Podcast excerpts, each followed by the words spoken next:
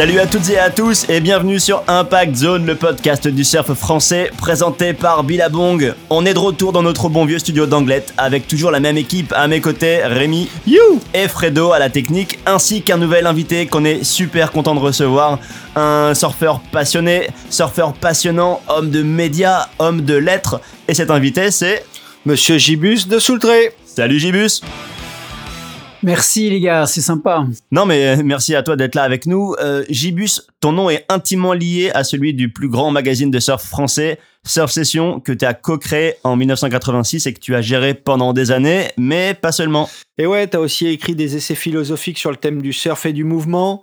T'es un surfeur assidu, tu vas toujours autant à l'eau, tu es un écologiste engagé et aussi bien sûr, tu es à la tête du très prestigieux euh, Surfer Journal version française depuis près de 25 ans. Mais comme pour tous nos invités, on va te poser la même question initiale, comment tu en es venu au surf? Alors, ma première rencontre avec le surf, c'est surtout, je la dois à, une chance. Hein. Euh, j'ai eu un grand-père qui était lyonnais, industriel lyonnais, et à la sortie de la guerre, il a décidé de jeter son dévolu sur la côte basque, et donc il a acheté une maison sur la côte basque. Et à partir de ce moment-là, bah, mon père et ma mère se sont rencontrés, moi je suis une Biarritz, ainsi de suite.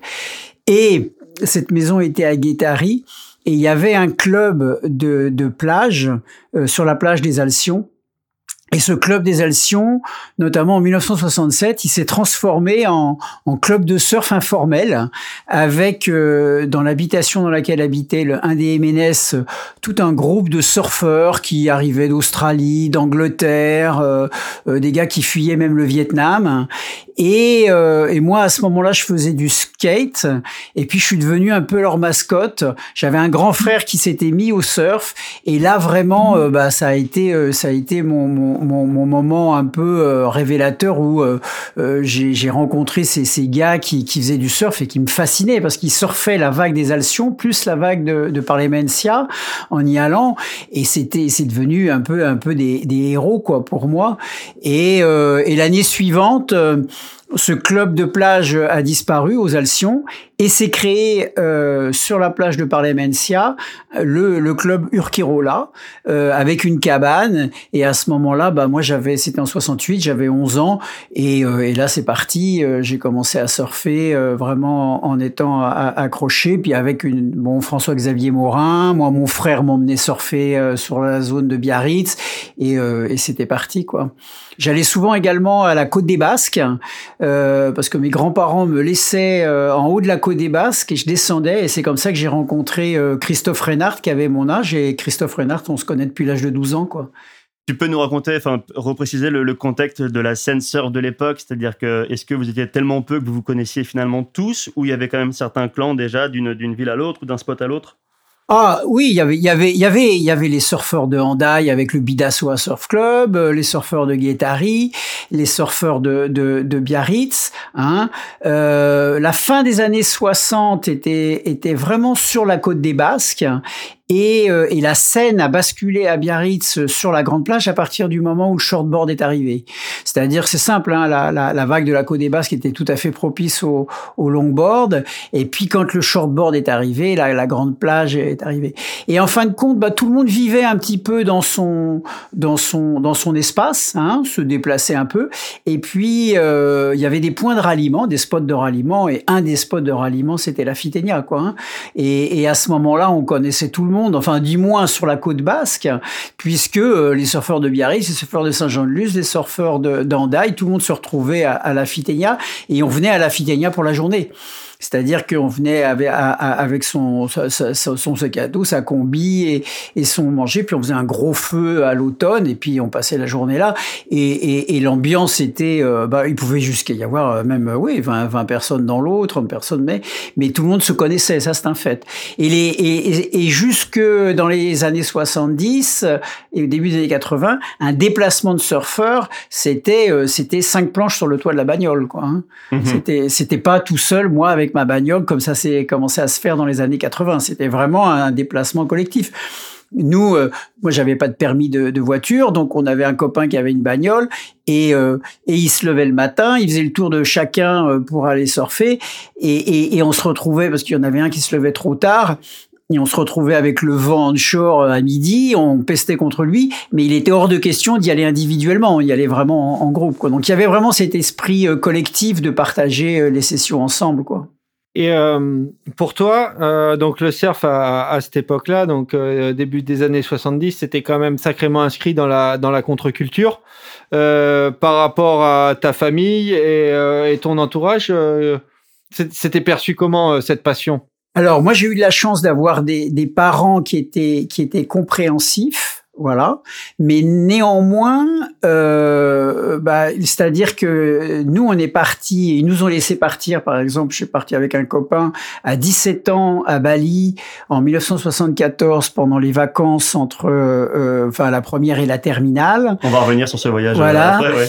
Et euh, et après, euh, bah après, euh, voilà, il y avait la majorité à 18 ans. Nous, on avait effectivement un, positionnement assez radical, assez alternatif, mais on avait une certaine intégrité. C'était de dire qu'à partir du moment où on suivait pas le, le schéma parental, euh, qui était de rentrer dans des études, etc., eh bien, on devait assumer notre autonomie.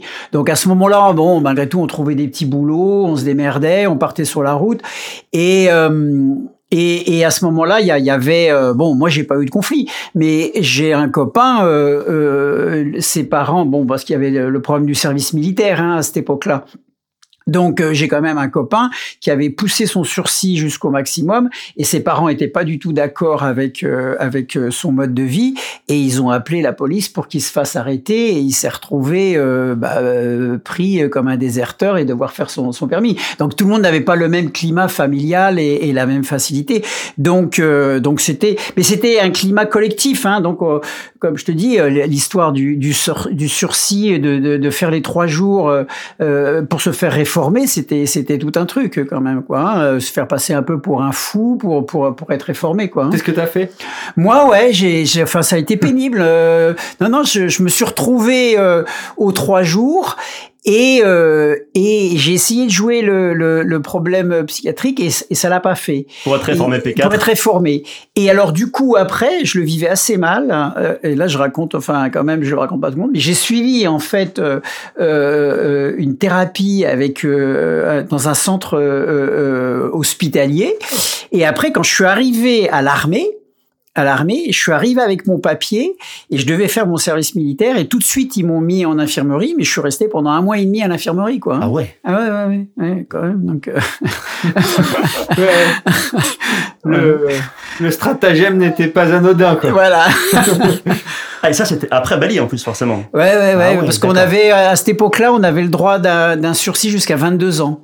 Okay. Donc en fait, si tu veux, avais la majorité venait de passer à 18 ans hein, euh, au début des années 70. Avant, elle était à 21 ans. Donc là, à partir de ce moment-là, on était autonome. Moi, c'est ce qui m'a permis de faire mon voyage. Et, et, et, puis voilà, je suis parti à 18 ans. J'ai fait un, voilà, un long voyage. Et, euh, et après, bah, tu as le sursis jusqu'à 22 ans. Puis à 22 ans, tu tombes dessus. Il faut que, il faut que bah, l'armée te rattrape. Quoi, hein. Ok, ouais. écoutez ça les jeunes. Euh, du coup, tu as abordé les deux grands voyages qui ont marqué le début de ta vie et de ta vie de surfeur, que sont donc, euh, Bali dans un premier temps et après ce long voyage initiatique de quasiment deux ans, je crois. Euh, avant de commencer à nous raconter ça, qu'est-ce qui t'a donné ce goût du voyage? Est-ce que c'était la présence des, surfeurs étrangers dont tu parlais tout à l'heure, ou euh, peut-être déjà les premiers magazines étrangers ou les mêmes films? À, à travers quoi tu rêvais ces destinations-là? Alors moi, enfant, j'ai toujours rêvé. Euh, J'avais un, un grand-oncle qui était un grand reporter de, de photos, qui s'appelait Marc Ribou. Et pour moi, ça a été un, une espèce de héros mythique euh, dans la famille qui voyageait beaucoup, qui, qui partait en reportage et tout ça. Donc il y avait un goût de la, un goût de l'aventure. Et puis euh, le, le, voyage, forcément, il a été associé au surf, bah, déjà par les surfeurs qui venaient voyager, comme euh, ceux que j'ai décrits, et puis la lecture de, de Surfer Magazine, et qui, qui vraiment euh, était un, un, magazine qui était une invitation au voyage. Il y avait aussi à cette époque-là, du coup, euh, à la fin des années 60, début des 70, l'état d'esprit euh, du voyage était vraiment dans la tête de, de tous les jeunes, quoi. Hein. Actuel, qui était un magazine alternatif invité au voyage. Il y avait un magazine qui s'appelait Partir. Il y a tout le monde lisait les récits de Moitessier. Il y avait les aventures de, de Damien qui avait fait un tour du monde en, en bateau. Enfin, ça partait de tous les côtés et et, euh, et le surf était, était une aventure de, de voyage. Et deux voyageurs ont, ont, ont marqué notre esprit. C'est, Kevin Newton et Greg Peterson. Donc Kevin Newton qui écrivait dans Surfer euh, Magazine et Greg Peterson qui était le photographe. Et, leur, et leurs histoires étaient, étaient assez incroyables. Et la chance a, a fait que, euh, en plus, j'ai rencontré à cette époque-là des, des, des, voyageurs qui les avaient connus. Donc euh, voilà, on, on, tout ça se, se, se, bah, se, se faisait un espèce de, de de, de voyage. Et, euh, et on a pu participer à ça. Chaque été, tout le monde partait ou euh, au Mexique ou euh, bah, nous on a été parmi les premiers à partir à Bali. Euh, après, ils ont commencé à aller sur Hawaï. Enfin voilà. Donc non non, il y avait un état d'esprit de voyageur et il y avait quand même pas mal d'Australiens et, et, et d'Anglais et de d'Américains qui, passaient l'automne ici. Hein. Ils arrivaient, euh, ils passaient l'été, puis après ils restaient l'automne euh, du côté de, de, de au-dessus de la Fitenia et tout ça. Bon, ils se mariaient parfois avec une Française et tout ça. Donc il y avait, ce climat qui, était une invitation au voyage. Et euh, juste histoire de, bien comprendre, tu parlais de Surfer Magazine. Comment à l'époque vous arriviez à vous procurer le, le mag? Alors en fait, euh, euh, la, la, moi j'ai eu de la chance parce que j'ai un, oncle qui était mon parrain et il m'a abonné euh, très jeune à Surfer Magazine et donc très jeune j'ai reçu Surfer Magazine et je le découpais à, à, à 10 ans, je le découpais, j'en faisais des collages et tout ça parce qu'évidemment je comprenais rien à l'anglais. Mais du coup tu, tu lisais juste la légende, le nom du surfeur et puis hop tu t'avais mes héros. Greg Knoll ça a été mon héros euh, dès l'âge de, de 11 ans quoi. Hein.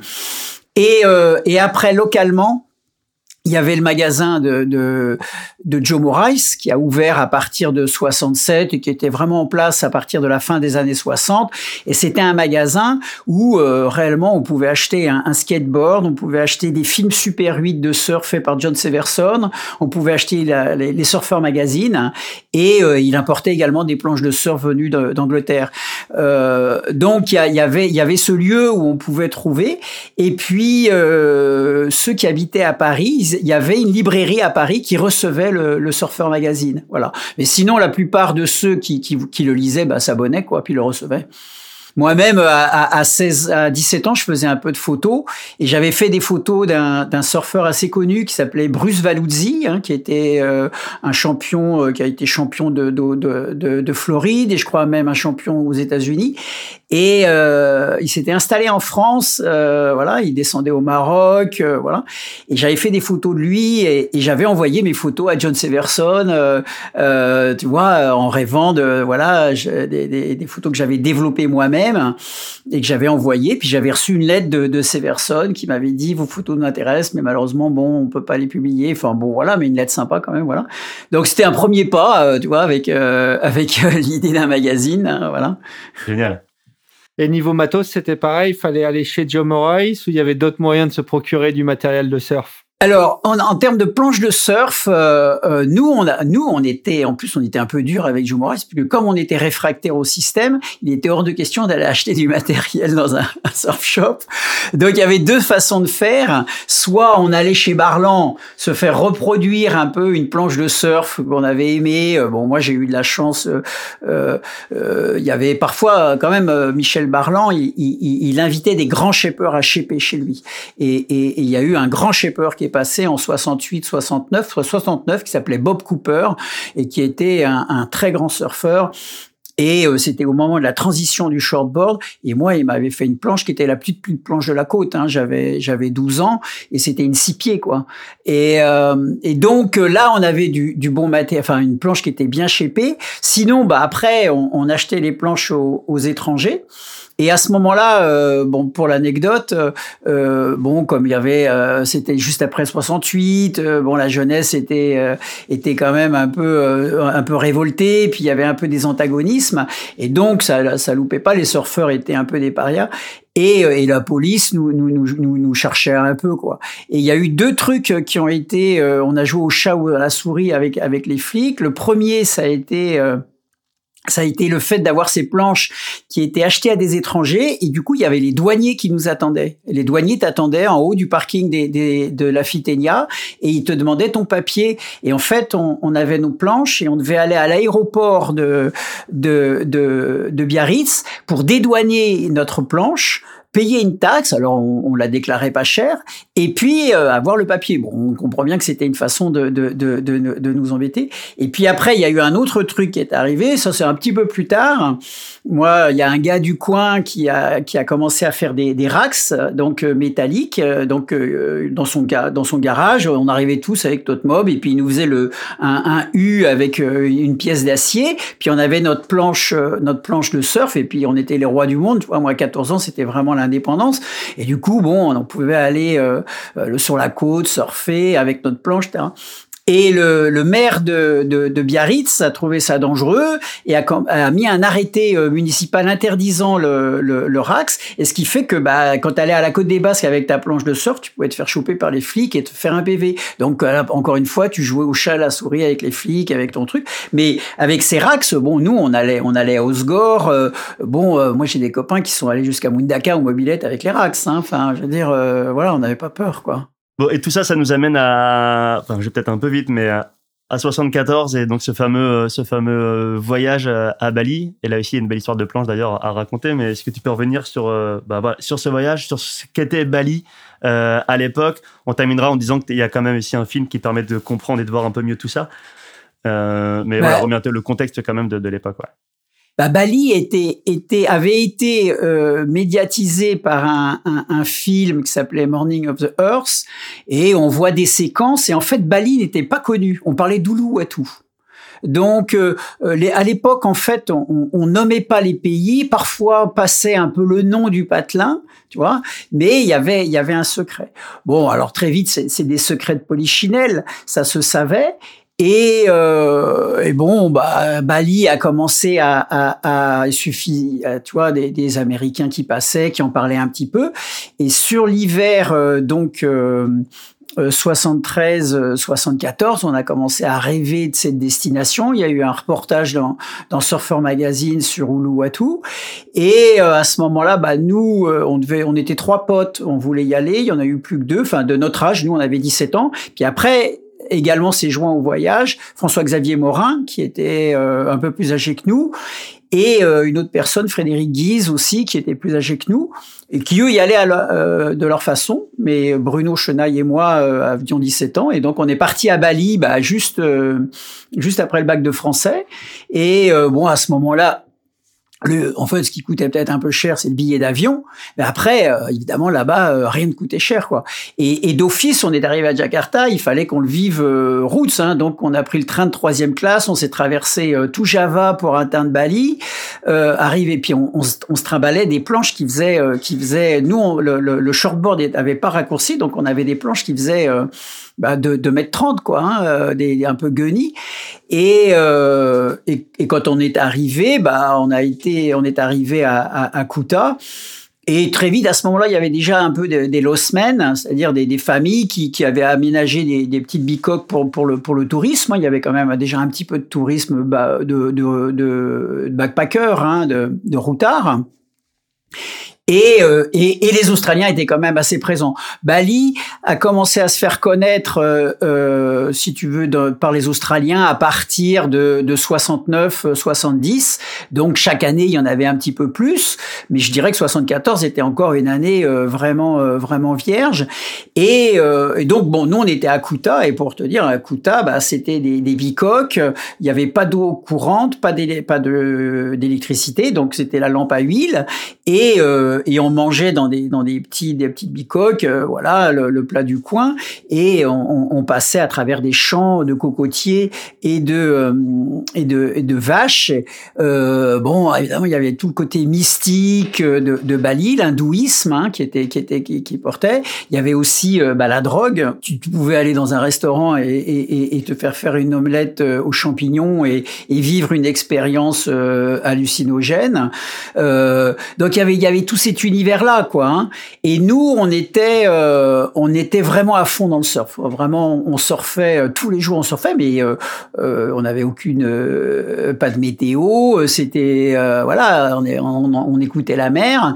Et puis quand c'était pas trop gros, vraiment trop petit pour surfer ou Kuta Reef ou, ou, les beach breaks à, côté de Kuta, eh bien, on, on se faisait l'expédition d'aller à Uluwatu. Et là, c'était toute une expédition parce que il fallait louer un, un donc un taxi collectif qui nous emmenait euh, sur la presqu'île et puis qui nous laissait sur le bord de la route. Et une fois du bord de la route, il fallait partir dans les champs et euh, avoir un peu le plan qu'on avait parce que les, les, mecs se donnaient pas les spots hein. donc il fallait euh, partir dans les champs pour suivre des sentiers et euh, je sais que la première fois qu'on y est allé, on a réussi à atteindre Uluwatu. Et après, quand on est revenu, euh, en ayant surfé le soleil, euh, pas d'eau et tout ça, on s'est paumé dans les champs et on a mis une heure et demie à retrouver la route, quoi, tu vois. Puis après, bah, le sentier, tu le connaissais par cœur. Fallait passer, tourner là, tourner, reprendre là, reprendre le sentier. Et donc, et après, arriver, il faut, faut s'imaginer, hein. Donc, tu arrives à Uluwatu, tout l'univers. Donc, on a on t'a peur des six-necks, on t'a raconté des histoires avec les six-necks, on t'a raconté des histoires avec les requins, euh, on t'a raconté des histoires avec la grotte tu vois, et qu'il faut surtout pas louper parce que bon, et, et, et, on y a, et à marée basse, le danger de, de, de se faire mal. Il y avait eu une histoire euh, euh, au mois de juin où on était en, en, en, plein été que Rory Russell, qui était un grand surfeur, euh, euh il avait surfé avec avec Jerry Lopez Uluwatu et il s'était blessé, ouvert le, le bide et puis il était ouvert à Uluwatu et, et, comment tu fais quoi. Donc si tu veux, alors tout ça, ça te met dans la tête. T'es es quand même un peu un peu un peu stressé quoi. Puis bon, nous, euh, faut le reconnaître. Hein, moi, j'étais pas un très très grand surfeur. Hein, enfin, dire, euh, on faisait pas le canard à l'époque. On avait des planches qui faisaient 7 euh, pieds 6. T'as une vague qui arrive, tu jettes ta planche. Enfin voilà quoi. Et, et, des liches fait maison quoi. Hein, des, des liches avec de la corde achetée au au, marché de Denpasar dans du tuyau d'arrosage et puis et puis ça tient ou ça tient pas quoi hein. enfin voilà quoi donc tout ça était assez assez épique mais du coup on y allait quand c'était petit et euh, puis on attendait le remontant et puis on surfait et on passait la journée au Louatou et puis on prenait des sections, etc. Bon, les goofies s'en sortaient plus euh, plus facilement que les, les backsiders à l'époque, hein. mais euh, pour moi, bah pour moi ça a été vraiment l'expérience du voyage et puis aussi l'expérience du surf de riff, de l'engagement, etc. Et au retour de, de, de, notre voyage à Bali, bah quand on surfait les Alcyons ou Guettari ou la Fitaigne un peu gros, on était on était plus engagé, hein, c'est sûr, ça ça a aidé quoi. Et à Bali à, à cette époque est-ce que euh, c'était que Uluwatu le spot de riff ou il y avait déjà les, autres spots, euh, Padang, Impossible, Bingi 74, il y avait que Uluwatu. Et euh, pour te dire, un jour, alors il y avait donc Jeff Ackman qui a, débarqué. Donc c'était notre héros. Hein. début des années 70, les deux grands surfeurs qui marquent l'esprit du surf, c'est Jeff Ackman et Jerry Lopez. Et on apprend que Jerry, Jeff Ackman est à, est à Bali. Et, euh, et on apprend notamment euh, qu'il vend deux planches, qu'il vend des lightning bolts. Et du coup, euh, nous, on s'intéresse, on se dit ça serait génial. On arrive à, à, à le contacter. Et, euh, et, on lui achète deux lightning bolts, une chacun, et au prix de, de la planche, euh, au prix balinet, quoi. Voilà, il, il, les vend parce qu'il s'en va et il nous les vend. Et donc, mais il nous dit, par contre, je les garde le, le jusqu'à la fin de mon séjour, quoi. Et enfin, il restait encore eu dix jours, quoi. Tu vois, et nous, on restait deux mois. Donc, sur la fin du séjour, on, on les a surfés, mais pendant, au début, on, on les gardait. Et un jour, euh, euh, le swell est, vraiment très très gros. On surfe au riff, c'est vraiment énorme et bon trop gros pour nous. Et on se dit bon, ça doit être génial à Uluwatu, ça doit être énorme. On va filer à Uluwatu et on va on va sans doute voir euh, Jeff Ackman. Ça sera l'occasion de le voir surfer. Et l'après-midi, donc on prend un bimon, on va à Uluwatu et, euh, et on tombe à Uluwatu sur un Uluwatu euh, 6 mètres, quoi, tu vois. Et là, il n'y avait pas de Jeff Ackman, mais par contre, il y avait des Australiens, moi, ils m'ont fasciné, qui, qui, qui se jetaient à l'eau ah avec, euh, avec des, des, des, des, des 6 pieds 6, quoi. Hein. Et à l'époque, ils faisaient à peine le, le canard, quoi. Hein. Vraiment audacieux. Bon, évidemment, ils n'ont pas réussi à prendre une vague, ils sont fait rosser, ils ont réussi à rentrer dans la grotte. Et bon, c'était déjà quand même un spectacle assez incroyable. Et à partir de là, on s'est dit, euh, bah, qui, qui tournait là, allez, on, on, se fait toute la côte et on a marché. Et du coup, on est parti d'Uluwatu, puis on a marché le long de la falaise, tu vois, puis descendre, grappe-à-huter, etc. Alors, je pense pas qu'on est arrivé jusqu'à jusqu'à Padang, hein, mais la, la, la vague faisait une ligne, une ligne tout le long de, la presqu'île, quoi. Et ce jour-là, je me souviendrai toujours de cette balade qu'on a faite, à voir ces vagues déferlées magnifiques, avec évidemment personne dessus, quoi. Hein. Et donc, Padang n'était pas surfé à cette époque-là. Hein. Donc, quand tu as appris que qu'il y avait d'autres spots un peu plus loin, un peu plus tard, ça t'a pas surpris, je présume? Non, non, pas du tout. Alors après, ce qui s'est passé, c'est qu'on dit toujours que quand tu as été une fois à Bali, tu retournes une deuxième fois. Et, euh, et moi, bah, en fait, j'y suis jamais retourné et, et, j'ai attendu 30 ans pour y retourner. Donc l'histoire était, était pas la même. Mais l'histoire qui est assez belle, c'est que quand je suis retourné à, à Uluwatu, euh, donc ma dernière vague que j'ai pris de mon voyage en 74, c'est une vague à Uluwatu. Et quand je suis revenu à Bali, bon, pas, pas, ma première vague à Uluwatu, mais je suis retourné à Uluwatu. Et la première vague que j'ai prise, ça a été une vague qui a ouvert tout du long. Ça a été absolument incroyable, alors que c'était un jour où ça, ça, ça, fermait un peu. Et là, elle a, ouvert, euh, tu vois, de, de, de, de, derrière la grotte jusqu'au bout, quoi. Et donc là, euh, c'était quand même euh, un, espèce de, retour symbolique qui était, qui était assez fort, quoi. Et euh, c'est marrant d'écouter raconter ça parce que je pense que pour beaucoup beaucoup de surfeurs, sinon, tous les surfeurs, ça fait vraiment partie des, des, des destinations euh, absolument incontournables. C'est vraiment un pèlerinage d'aller à Bali. Et même pour les gens qui vont pour la première fois maintenant, je pense que l'impression est similaire à la tienne. Même si ben, aujourd'hui, tu as des hard rock cafés sur Kuta et que tu as, euh, des la semaine absolument partout sur sur Uluwatu. Mais toi, quel effet ça t'a fait justement quand tu y es retourné 30 ans plus tard et que tu avais vu bah, l'explosion euh, touristique et Tout, à fait. Alors en fait, ce qui s'est passé, c'est que j'avais un ami qui s'était installé à Bali et qui travaillait là-bas. Et euh, en fait, j'avais mes enfants et euh, il m'a dit mais viens, viens, amène tes enfants, ils vont adorer et tout. Euh.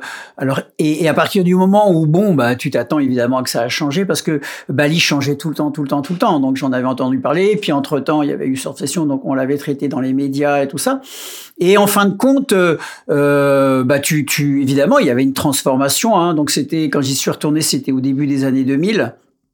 Et euh, euh, bah évidemment, c'est un, un, peu un choc, mais euh, j'avais trouvé un endroit euh, sur la presqu'île et t'arrives à retrouver un peu de, de, de, des éléments de, qui avaient rien à voir avec autrefois, mais des éléments de, Bali. Et puis les Balinais restent eux-mêmes, quoi. Hein, c'est surtout ça, c'est ce qui fait la force de cette île, c'est que les Balinais restent eux-mêmes et, et, cette, et cette force de cette culture hindouiste qui est, qui est, qui est vraiment propre à eux et, et, qui, est, et, qui, est, et qui donne toute l'atmosphère, quoi. Hein. Bon après, bah, le, le Kuta, évidemment, la fête, le, le tout, tout, ça, bien sûr. Hein, euh, voilà, c'était même arrivé. Euh, le voyage était après le fameux attentat, quoi, hein, qu'il y avait eu.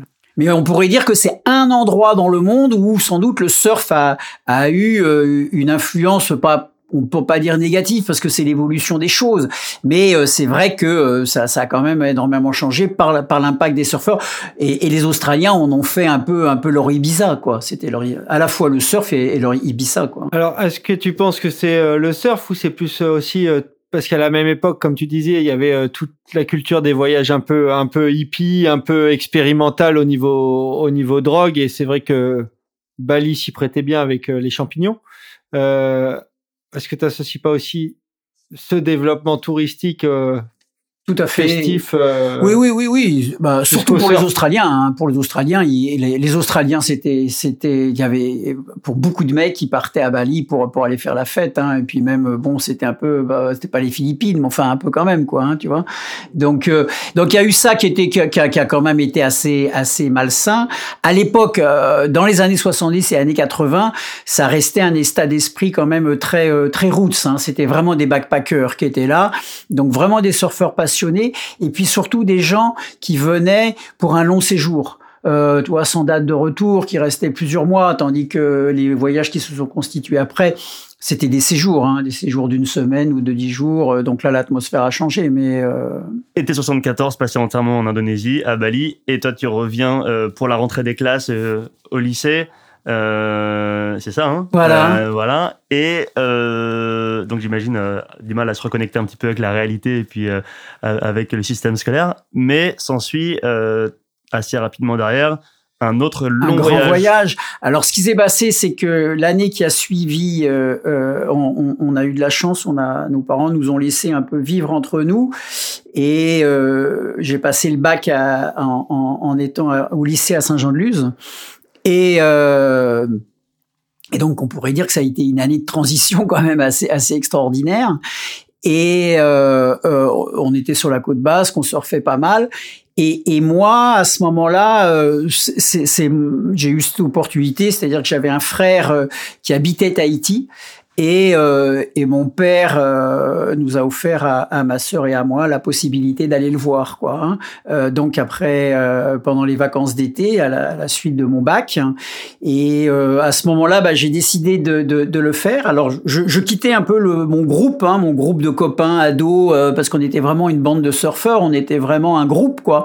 Et là, hum, bah, j'ai dit, ok, bah, je tente, puisque je vais là-bas je vais essayer de trouver un bateau euh, pour finalement euh, caboter et aller en Australie parce que l'Australie c'était vraiment le, pays du surf quoi. Hein. Euh, il y avait François Lartigot qui avait déjà fait le, le périple, qui vivait là-bas, la, la, la, Gold Coast ça faisait rêver tout le monde. On savait qu'on pouvait trouver du boulot, surfer. Enfin voilà, c'était c'était une terre de voyage, une terre d'éveil et puis en même temps une terre de surf.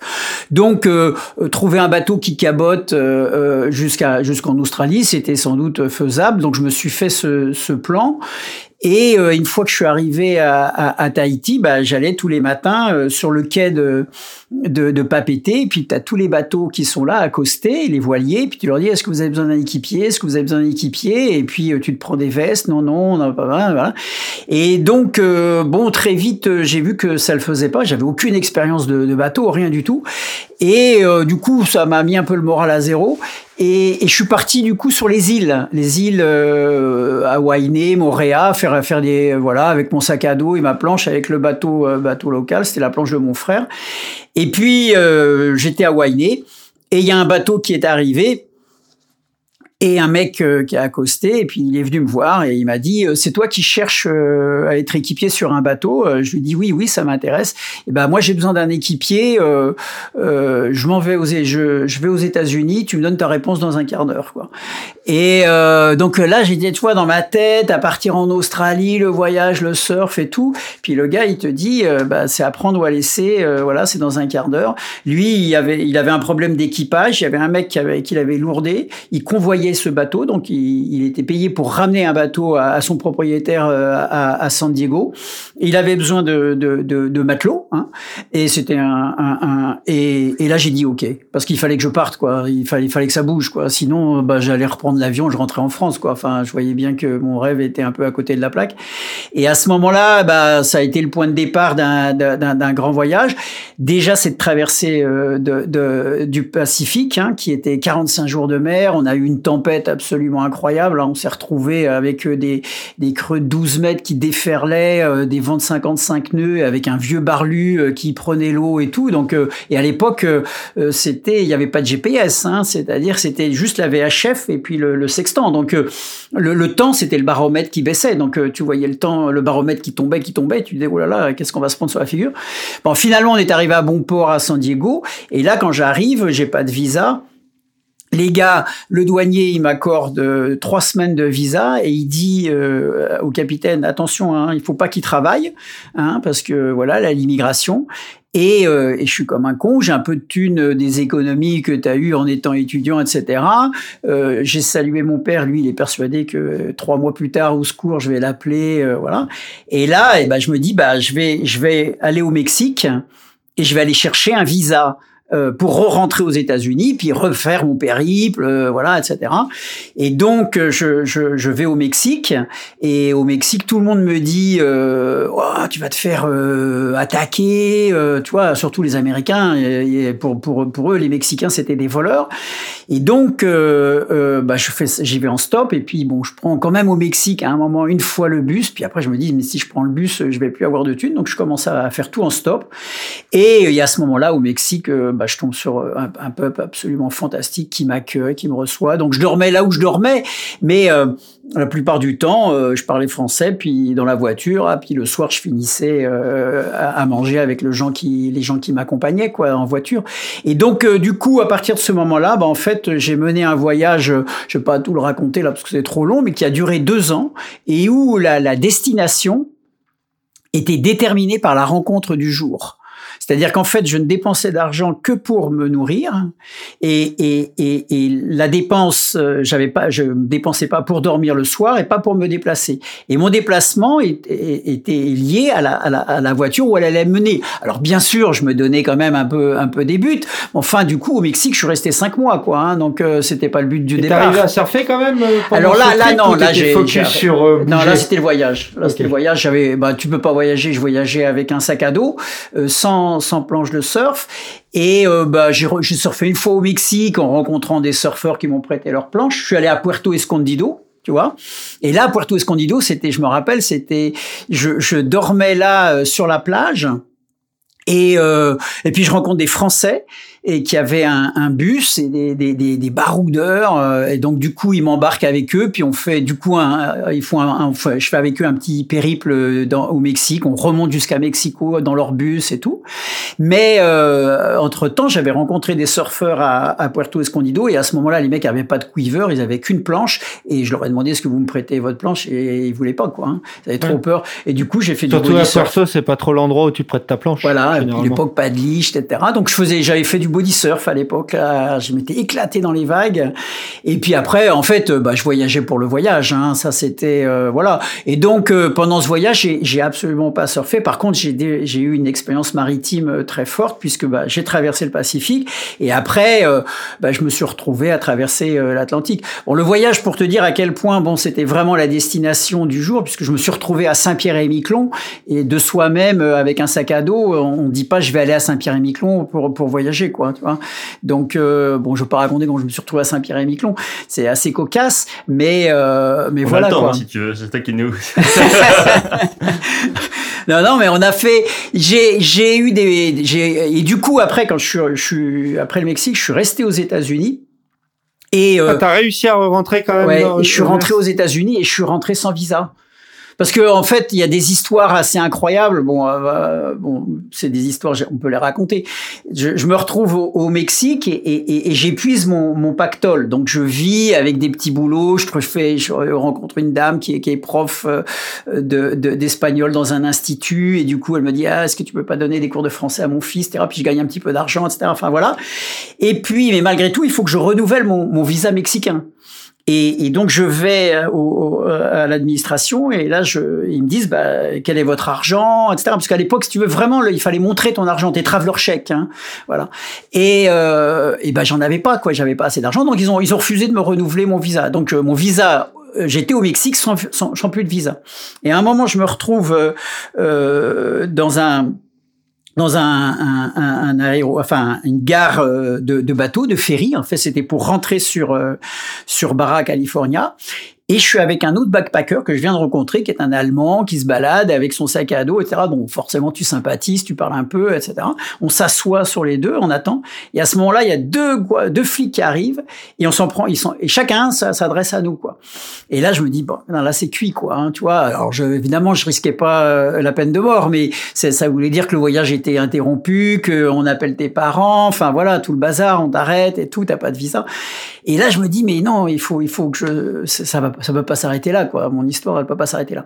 Donc euh, le, le gars là, le, flic, il est là et j'ai des bouquins, tu vois, dans mon sac à dos. Et je sors les bouquins les uns après les autres, puis je parle en espagnol, et puis j'ai un bouquin sur le Mexique, et puis on parle de l'histoire du Mexique. Je parle, je parle, je parle, je parle, tu vois, pour, pour, pour je sais pas, le mettre ailleurs, quoi. Et le mec, il, se prend au jeu, il commence à parler, à discuter, on discute, on discute. Je vois pendant ce temps que l'autre flic, il est en train de regarder le visa, le passeport de l'allemand, etc. Et, et puis moi, je lui parle, je lui parle, parle. Puis à un moment, il dit, oh bah, hé, hey, ça, le temps est long. Hé, hey, euh, faut qu'on y aille bosser. Et puis il se casse et il me demande rien, quoi. donc, euh, donc voilà. Et, et, et, quand je suis rentré au Mexique, aux États-Unis, j'avais j'avais un visa, pareil, un visa pour rentrer aux États-Unis, mais j'avais pas d'argent. Donc euh, le visa, à coup sûr, il allait m'accorder quoi trois semaines, etc. Donc je dis, allez, je rentre aux États-Unis sans, sans, visa, euh, et je et comme on passait la frontière en France, tu sais, euh, bah tu passais la frontière France-Espagne, habitué, là il y a du trafic. Donc je choisis un jour où il y a vachement de monde, je vais à Tijuana, et là plein de bagnoles, plein de monde et tout. Et euh, je fais de l'autostop et, et, et, je me dis bon bah au moins j'ai la politesse de, de, de, dire au gars euh, que, que, que je voudrais passer comme ça. Et donc les bagnoles passent, passent une bagnole. Puis à un moment il y a une bagnole qui s'arrête et c'est un mec assez jeune et je lui rencontre d'office. Je lui dis euh, bon bah voilà le problème c'est que moi j'aimerais passer comme ça quoi, comme comme si euh, j'étais un Américain. Et là le gars il me dit ok bon j'accepte, ça, ça le faisait marrer, il dit on tente. Bon. une voiture américaine ou une oui, voiture une voiture américaine, une voiture américaine. Et il me dit tu dis pas un mot, tu mouftes pas, tu t'assieds à l'arrière, et ça se trouve, euh, moi, les douaniers, ils me connaissent parce que je fais l'aller-retour tous les jours sur, sur cette euh, frontière, parce que je donne des cours à Tijuana d'anglais. Et euh, mais tu mouftes pas parce qu'évidemment si je disais un mot de français, un mot en anglais, c'était cuit quoi. Et on passe devant la, la, la, la frontière et là euh, le mec il reconnaît, mais bon euh, c'est c'est quand même un douanier quoi. Et puis il dit All American Citizen et l'autre il dit Yes. Et puis il regarde et hop on passe voilà. Donc c'était c'était assez amusant. Et bon, j'ai eu pas mal de, de voilà la chance, la chance euh, des histoires comme ça. Et donc si tu veux le voyage est devenu dans mon état d'esprit un jeu il y avait un espèce de jeu avec mes événements. Et donc les événements étaient étaient étaient étaient mon véhicule quoi. Bon et puis après bah, t'as as des belles rencontres humaines euh, euh, des belles aventures. Et puis euh, bah après j'ai trouvé des bateaux. J'ai traversé l'Atlantique avec je me suis retrouvé aux Antilles. Et puis j'ai trouvé un bateau pour traverser les les l'Atlantique avec un, un, super capitaine, un, un, un, grand grand marin. Ça, je m'en souviens, ça m'avait vraiment apporté une, une, grande expérience maritime de ce gars. Mais euh, on n'avait pas de moteur. Euh, on se retrouve dans le golfe de Gascogne, la tempête, la grand voile qui pète. Euh, donc du coup, toute la, la grand voile à recoudre. Euh, enfin, tu vois, enfin vraiment. À, et, euh, et, puis après, bah, on arrive en Angleterre et mon et ça, et mon voyage se termine comme ça, c'est-à-dire que je je, bah, je je rentre en France, je prends un ferry, j'arrive à Cherbourg et puis à Cherbourg, bah, je, je descends sur la côte basque en autostop, quoi. Et, euh, et, et, là, j'ai, j'ai, ça faisait au moins huit mois que j'avais pas touché, un, dormi dans un lit parce que j'étais sur des bateaux ou, ou à la Belle Étoile, etc. Et là, il y a une voiture de, de, de, de qui s'arrête et euh, c'est un peu, tu vois, le bourgeois avec sa voiture. Tu te dis, mais comment comment ça se fait que qu'il s'arrête? À l'époque, faire du stop, tout le monde s'arrêtait pas, quoi. Hein. Et euh, et puis bon, bah quand tu montes dans la voiture, il te dit, bah d'où vous venez? Alors bon, euh, voilà. Puis puis le mec est sympa. Alors à ce moment-là, je commence à raconter mon histoire. Il est évidemment un peu un peu séduit, c'est fasciné. Hein. J'avais j'étais un berbe, j'avais vraiment une gueule de de, de minot.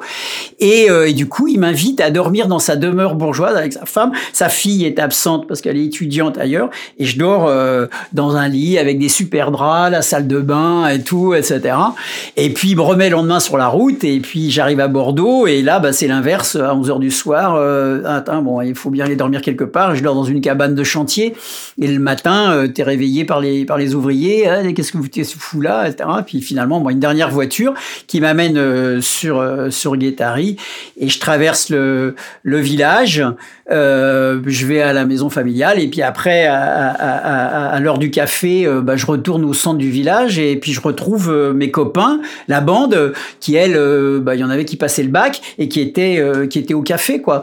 Et puis il me dit mais ah j'ai vu de retour d'où tu arrives et tout etc. Alors il savait un peu par des lettres hein, parce que voilà y a, on n'est pas au mode de WhatsApp et tout ça. Hein, c'était le, c'est juste le courrier quoi, hein, les postes restantes. Donc tu avais une lettre qui était arrivée, voilà j'ai. Et puis là, tu commences à, bah, tu vas pas tout raconter. Et en fin de compte, tac, euh, la, vie quotidienne reprend. Qu'est-ce que tu fais ce soir? Et les vagues demain, le surf et tout. Et, et la vie était repartie, quoi. Donc c'était et le voyage que j'ai vécu, je l'ai gardé euh, un peu en moi parce que ça a été, euh, comme tu l'as dit, une expérience un peu initiatique et surtout très belle et très forte dans la mesure où j'étais, euh, si tu veux, j'étais au-delà de ma liberté, c'est-à-dire j'avais ma propre liberté de, de, faire ce que je veux, c'est-à-dire j'avais décidé de voyager, mais après j'étais euh, bah, tributaire de ce qui m'arrivait, et donc je jouais avec ce qui m'arrivait pour finalement me déplacer, quoi. Et c'était, euh, c'était quand même une aventure euh, fantastique, et j'ai pas eu, j'ai pas eu de, de, de, situation limite, j'ai eu une, une, situation limite où je me suis retrouvé quand même euh, une fois dans Barra California, il y a, y a, un Mexicain qui me prend en stop, quoi. Et puis, je suis dans la bagnole avec lui. Et soudainement, il, il rentre dans la pampa, tu vois, à fond. Il roule à fond.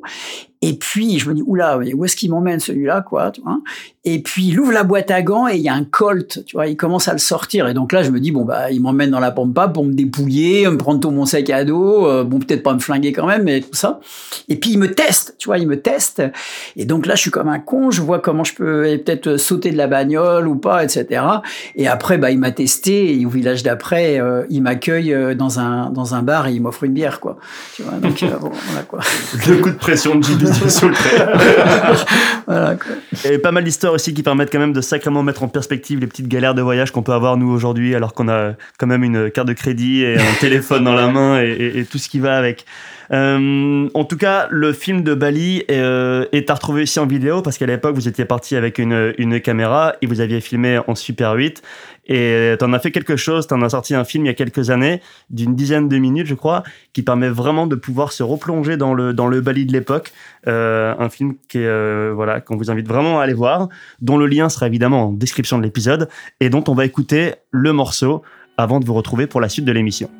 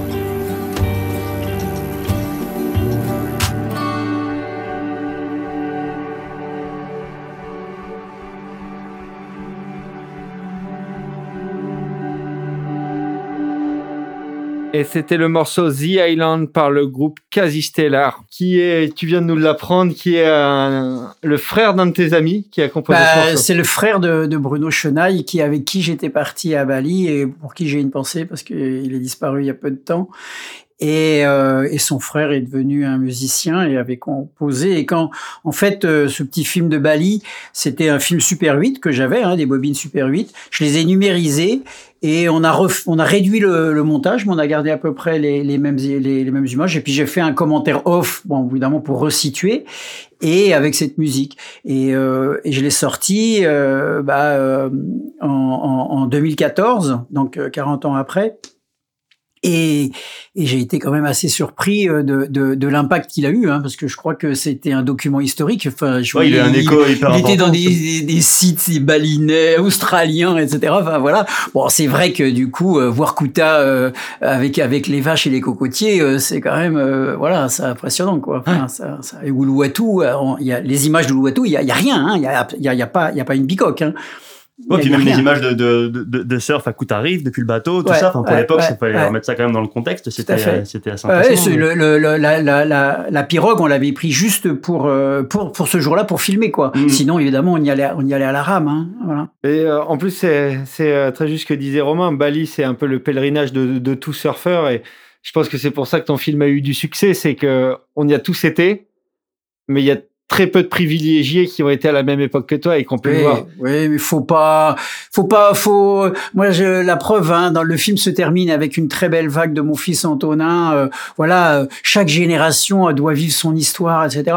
Même par rapport à tout ce que j'ai pu raconter sur mon voyage, aujourd'hui, on peut tout à fait le faire. Il y a aucun problème. Le goût des rencontres, la chance, tout ça, c'est pareil. Il y a une chose, c'est sûr, qui, qui change, c'est la communication. C'est-à-dire que que là, on vit dans un monde de télécommunication et, on ne pourra pas retrouver l'atmosphère de voyage avec euh, euh, moi pendant mon voyage les six premiers mois j'ai pas reçu une, lettre de, de qui que ce soit hein. donc pendant six mois je voyage tout seul à 18 ans et j'ai des nouvelles de personne voilà. Est-ce qu'on peut préciser que le télégramme dont tu parlais, c'est pas la messagerie cryptée euh, dont on parle aujourd'hui. Hein, non, non, voilà. Et puis, si tu veux, par orgueil, euh, tu t'envoies pas un PCV euh, téléphone à tes parents. Enfin voilà, puis ça coûtait cher, mhm. etc. Et puis, comme je n'avais pas de destination, je pouvais pas dire aux gens envoyez-moi du courrier à tel endroit. Et à un moment, j'ai décidé je vais à cette ville. Et donc, quand je suis arrivé à la poste restante, j'avais j'avais ça de courrier. Évidemment, là, c'était l'émotion, quoi. Hein. Et les, les lettres parents, les lettres des copains, etc. Mais c'était ça donc c'était la poste restante. Donc ça, ça c'est sûr qu'aujourd'hui, euh, bon, ça évidemment, ça, ça n'existera plus. Enfin voilà, hein, on, est relié, on est connecté. Mais après, pour le voyage, la rencontre, les paysages, tout, euh, bah, bien sûr, euh, la, vie est la vie, quoi. Enfin voilà. Et donc, comme tu le disais, à l'issue du voyage, la vie normale reprend son cours très rapidement, les copains et le surfing également. Quelle a été la suite de ton parcours surfistique après, après ce voyage-là? Bah, En fait, quand je suis revenu, euh, je me suis euh, installé sur la côte basque. Je faisais aussi un peu des études. Je vivais un peu aussi avec les petits boulots sur, sur Paris. Mais là, j'ai repris le surf. Quoi. Hein. J'ai vraiment euh, euh, à fond le surf. je faisais vraiment beaucoup de surf. Euh, comme on était sur Guétari, on aimait un peu un peu les grosses vagues.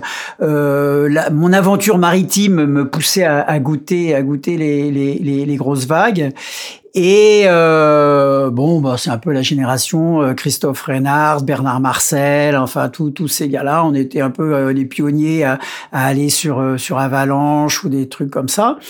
Et il y en avait un qui surfait le gros aussi, hein, qui était passionné de surf, qui s'appelait Pierre Bernard Gascogne et qui lui euh, avait fait des études d'océanographie. À ce moment-là il les avait fait à Hawaï pour euh, pour justement surfer à Hawaï. Et puis à l'issue de ses études il était devenu ingénieur chez Total mais ça le faisait complètement euh, chier. Il n'avait pas envie de rester euh, chez Total. Et déjà il faisait un peu du commerce en important des, des magazines et des et du matériel de surf etc et, euh, et un jour, euh, bah, moi, je faisais des petits boulots, puis je commençais à écrire, je commençais à faire des piges euh, comme journaliste. Je voulais essayer de devenir journaliste, ça m'intéressait. Et, euh, et, à ce moment-là, il m'a dit, bah tiens, ça te dirait pas de réfléchir à un, à un magazine de surf français? C'était en 1985 on a mûri le projet ensemble pendant pendant une année. On a fait euh, une, une espèce de pré-maquette. Il y avait le salon nautique euh, en janvier 86. À ce moment-là, c'était l'essor de la, de la glisse. Hein, euh, de, de, du, du, windsurf. Et donc les marques de surf venaient de, de s'installer, hein, les Quicksilver, les Rip Curl, c'était début des années 80, 82, 83, enfin les, euh, pareil pour Oxbow, 84. Et euh, ils avaient des stands au salon nautique et nous on est arrivé avec nos maquettes. Bon, on connaissait un peu les gens parce que c'est un petit milieu. Et eux, ils avaient besoin d'un support. Nous, on avait envie de lancer un magazine. Et c'est comme ça qu'est parti le, premier numéro de Surf Session en mars 86. Quoi. Et on peut aussi préciser que le, le support, le magazine, était aussi pour Pierre-Bernard Gascogne un catalogue. C'est-à-dire que lui, il avait aussi euh, la volonté de pouvoir glisser des pubs dedans pour faire la promotion de ce qu'il importait de sa boîte de distribution. Oui et non, parce que justement, il avait compris que si il promotionnait un peu trop, promouvait un peu trop ses produits, il allait pas avoir les, autres publicités. Donc lui, il, importait notamment la marque de combinaison Victory, mais il se mettait à, à égalité qu'une pub Rip Curl ou qu'une pub euh, euh, Quicksilver euh, ouais, voilà. mais pas les pubs dans le magazine. Ah oui, ça je, je suis d'accord parce qu'au début, alors il ne payait pas, enfin sur ces histoires de comptabilité, c'est-à-dire il payait pas parce qu'au tout début cette société euh, Surcession a, a, été créée sur sa société, mais très vite Surcession a existé en tant que société propre et à ce moment-là il payait les pubs. Et justement pour prouver aux autres annonceurs qu'il les payait comme les autres quoi. Alors après euh, bien sûr, euh, mais mais non non de ce point de vue-là il a été il était réglo hein, ça, ça sincèrement ça a été une histoire. Euh, non j'ai pas dit contraire, je trouve ça limite plutôt bien pensé de, voilà. de pouvoir se servir de son ouais, propre support. Mais en fait, ce qu'il, ce qu'il, le Pierre Bernard a, a, a, ce qui nous alliait, parce qu'on avait des, des, des, profils psychologiques totalement différents, on n'était pas du tout pareil, et euh, parfois, bon bah, on s'est un peu frité, mais il avait un, un, une vraie, un vrai amour et une vraie passion du surf, et aujourd'hui, c'est un collectionneur, hein, il a, il a tout. Et donc, grosse collection de France, je crois. Ouais, de planches, et vraiment. Euh, et puis, tu sais, de, de, on a partagé deux, trois sessions tout seul à l'eau, euh, 4 mètres à 3 mètres 54 mètres à, à parler Mencia. Euh, voilà, à cette époque-là, euh, ça, ça noue des, des, choses, quoi, tu vois. Et donc, on, on, on, il, a il a été un des pionniers de Mundaka, euh, Pierre Bernard. Hein, il s'engageait dans les Mundaka énormes et tout. Bon, moi, je surfais pas trop Mundaka à l'époque parce que c'était une vague très technique backside avec des single fins. C'était, tu te faisais enfermer et tout ça. Mais les, les, les, les frontside, eux, s'éclataient. Et lui, il, y est allé. Et donc on avait, on avait, c'est ça qui nous initiait. Et du reste, quand euh, quand on s'entendait pas pour pour des raisons euh, bon plus matérielles, eh bien c'est le surf qui qui qui, qui nous renouait quoi. Donc là, il l'a il l'a vraiment fait par euh, par passion pour ce sport et et donc c'est vrai que cette aventure de, de surf session était était, mais c'était aussi à l'égal des, des entreprises qui naissaient à cette époque-là. Hein. Euh, François Payot qui qui qui prend Rip Curl, c'est c'est vraiment un féru de surf quoi. Il est vraiment passionné de surf. Euh, Fred Bass avec qui il crée Rip Curl et ils sont vraiment passionnés de surf. Voilà. Donc là, il y avait, il y avait un, petit monde qui, qui se soutenait. Bon, après moi, d'un point de vue rédactionnel, euh, on est parti. Moi, j'avais pas trop d'expérience d'un magazine. Hein. Euh, voilà, j'avais un peu écrit, mais je savais pas trop. Euh, voilà. Hein. Et euh, donc on a appris, on a appris sur le sur le tard quoi. Et, et c'était une transition rédactionnellement qui était pas si facile à faire parce que on avait deux cibles. On avait à la fois une cible qui de gens qui petit à petit allaient avec la compétition puisque le Lacano Pro existait hein, depuis 1979 nous, et que le Lacano Pro était le, le, le moment de l'année où tous les pros débarquaient à Lacano hein, donc euh, euh, et, et, et, donc la compétition, euh, voilà, et en même temps euh, un état d'esprit euh, euh, bah, encore issu des années 70 avec le surfeur euh, voyageur réfractaire au système, réfractaire à la compétition, et, et à cette époque-là il y avait un il y avait un clivage, il y avait un clivage entre les surfeurs, hein. il y avait un clivage un peu un peu de mentalité, et, et ben nous on, on devait on devait ménager les deux quoi, et bon on avait en exemple euh, Surfer Magazine euh, qui, associait ça très bien et, on prenait exemple sur eux. Au début, on a beaucoup travaillé justement euh, grâce à Pierre Bernard et ses rapports qu'il avait avec la, les gens de la rédaction de Surfer Magazine avec des photographes américains. On reprenait des reportages, on les traduisait, on retrouvait les photos. Puis petit à petit, on a eu de la matière française. Bon, il faut tout de suite euh, parler d'une personne qui a été très importante dans, l'histoire de Surf Session. C'est quand même Sylvain Cazenave, hein, qui, a, qui, a, qui a été le photographe phare, euh, voilà. Mais il y a d'autres photographes, d'autres personnes qui, dès le premier numéro, étaient là. Je pense à Thierry Organoff, euh, qui était déjà impliqué dans le surf, qui commençait à écrire, qui avait fait un bouquin. Et lui, bah, par exemple, il a suivi pour Surf Session pendant des années, des années, tout le surf français, les championnats de France, les coupes de France, etc. Et moi, je voyageais assez peu, hein, parce que j'étais au desk et puis euh, voilà, faire le magazine, recevoir la matière, euh, faire, euh, j'écrivais avec des pseudos, et puis on sortait le magazine tous les deux mois. C'était un peu un fanzine, enfin voilà, et et euh, la chance qu'on a eue, c'est que le, le, le, milieu surf, euh, le business qui se développait, euh, a, a, a, joué le jeu et, et, prenait la publicité dans le magazine. Donc on avait les, les trois recettes, hein, abonnement, vente kiosque et, et, publicité, et qui a permis à la société de, bah de, de s'établir. Mais, mais ça n'a jamais été un, un, un business. la presse, c'est un business où tu, tu gagnes rien. Enfin, je veux dire, voilà. Puis après, tu prends des risques, tu développes d'autres magazines qui marchent pas ou qui marchent. Donc voilà quoi. Hein, ça, ça a été. Il y a quelque chose de très intéressant dont tu parlais, c'est le clivage compète euh, free surf. Donc tu parlais euh, de ça en disant à l'époque. De mon point de vue, j'ai l'impression que c'est ce clivage est encore un, petit peu d'actualité. Comment justement, en tant que magazine, en tant que média, tu arrives à ménager les deux univers, à être pas trop de l'un, pas trop de l'autre, mais à, satisfaire les deux? Bah déjà. C'est quoi la recette? Bah la, la, la, la, recette, c'est que euh, un magazine de surf, il avait, il a, il a, il a une part de rêve. Hein. Donc, euh, donc le voyage, il était, il était, euh, il était très présent. Ça représentait facilement un tiers du magazine, donc une destination. Et, et soit on reprenait des, des, des, voyages euh, qui étaient parus dans Surfer Magazine, puis après, on a commencé à avoir des photographes, des gars qui baroudaient ou des gars qui revenaient avec leurs photos, qui avaient des histoires à raconter et tout ça. Et et puis après, on a commencé à organiser des voyages avec, avec des photographes français et des surfeurs français, puisque le niveau s'est élevé. Et le côté compétition, eh bien, si tu veux, là, nous, on a, on a démarré Surf Session avec bon une très belle histoire, qui était l'histoire de Tom Curren, quoi. Donc euh, Tom Tom Curren euh, était marié à cette époque-là avec euh, Marie Pascale Delanne. Et du reste, le mot Surf Session, je le dis toujours, je lui dois parce que en fait, on cherchait le nom. Et puis après, alors on voulait pas, voilà. Puis elle me dit Surf Action, Surf. Et je lui dis mais Surf Action, mais Surf Session. Et puis voilà, tu vois, c'était un rebondissement comme ça. Et on cherchait un nom qui puisse à la fois être compris euh, en français et qui avait une, connotation anglo-saxonne et qui, qui faisait sens quoi. Et, euh, et à ce moment-là, euh, euh bah Marie Pascal, elle, elle avait participé au magazine puisqu'elle avait fait dans le premier numéro un interview de, de Mark Richards. Et elle, elle était sur le circuit avec Tom. Et, et, et Tom, bah après, il vivait, il a commencé à vivre en France. Et, Tom, c'est vraiment le, le, le, le, surfeur à la fois fantastique en compétition et puis le, le free surfer par excellence, quoi. Donc la jonction euh, a, nous a permis. Et puis après, il faut reconnaître que, que que, les compétitions, euh, bon, jusqu'au milieu des années 90, les compétitions, que ça soit à Lacano, à Osgore et, et, à, et à Biarritz, enfin surtout à Osgore et, et à Lacano, c'était quand même assez festif. Hein. C'était, euh, euh, t'avais aussi bien les gars qui venaient avec euh, leurs camions, leurs bus, etc. pour vivre cette compétition. T'avais un hockey qui faisait la fête à Lacano comme pas possible. Enfin bon, c'était donc la jonction, elle était, euh, les deux se mettaient.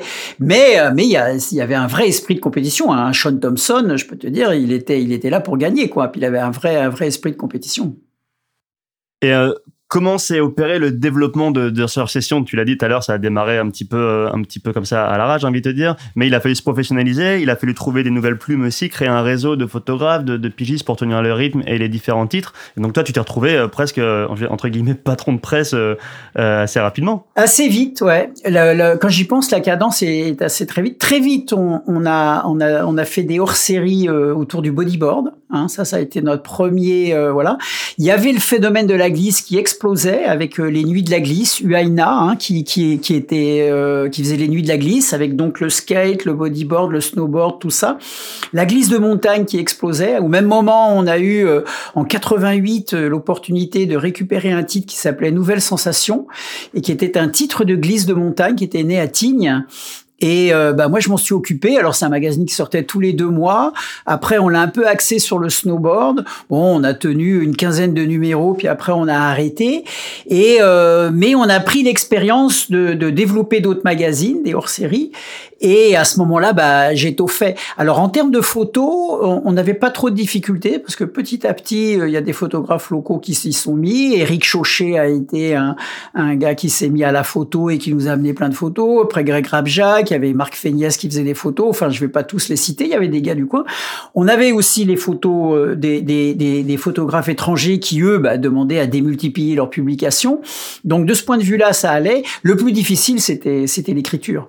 C'était l'écriture Bon, on est un magazine de surf, hein, donc euh, ça, ça allait, mais on avait quand même des textes ou à traduire ou à réécrire. Et là, bon, je reconnais que moi, je travaillais pas mal à, réécrire et à, refaire les papiers ou à, ou à, ou à, parce que les sur le terrain partaient les photographes et on les faisait parler, ils nous racontaient l'histoire et, finalement nous on racontait l'histoire euh, euh, sur, sur, le papier. Et puis parfois on partait nous-mêmes sur le terrain. Euh, bon, moi je, j'allais sur le sur le terrain et puis j'avais j'avais au début de Surf j'avais trois pseudos dans, dans, le magazine. C'était un staff à toi tout seul. Ouais, ouais.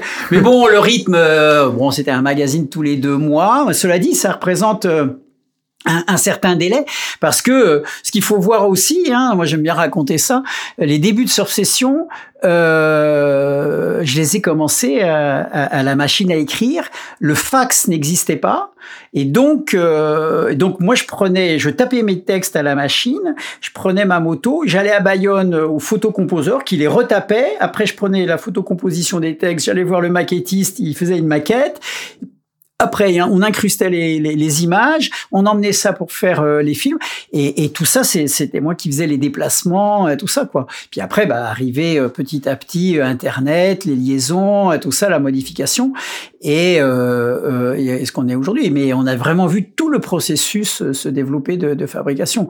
Mais à l'époque, évidemment, on faisait, on faisait, le, le, travail que je fournissais me permettait de faire le magazine, et, et aujourd'hui, le, travail que tu fais te permet de, de faire beaucoup plus de choses à la fois, bien sûr.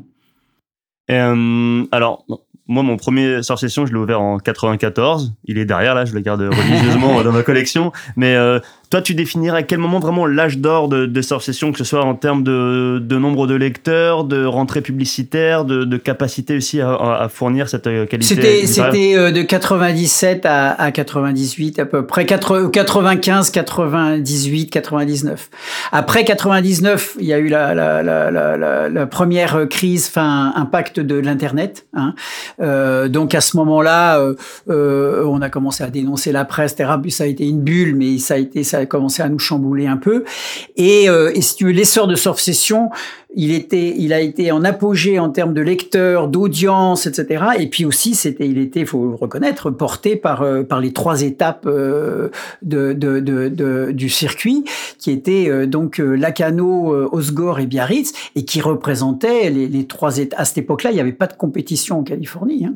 Donc, donc le gars qui, qui, qui, sortait du circuit vainqueur euh, de, l'étape française, il, euh, très souvent il avait le titre. Donc parfois le titre se donnait. Euh, Sud-Ouest à ce moment-là donnait un prix comme une un peu la triple crown. Hein. Il y avait le trophée Sud-Ouest qui était qui était accordé aux, aux meilleurs surfeurs des trois compétitions et le, le, le, les, les, deux Pierrites Surfmaster euh, qui a eu lieu à la Grande Plage avec des vagues énormes, il y, avait, je sais pas, la, la, la, Grande Plage a été noire de monde, donc je sais pas, il doit y avoir euh, 10 000, 15 000 personnes sur la plage, quoi. Enfin voilà, autant, autant, autant, que le Quick Pro aujourd'hui. Hein, je me rappelle à l'époque, vous, vous éditiez même un, un magazine spécial fan avec euh, tout le, le classement des, des c'était le top 44 à l'époque, tout le classement des, des 44 euh, pros sur le tour avec une petite description et, et un encart pour, pour avoir l'autographe. Ouais, ouais, tout à fait. Ouais, c'est sûr qu'on en a, on faisait un, euh, beaucoup de numéros autour autour des pros.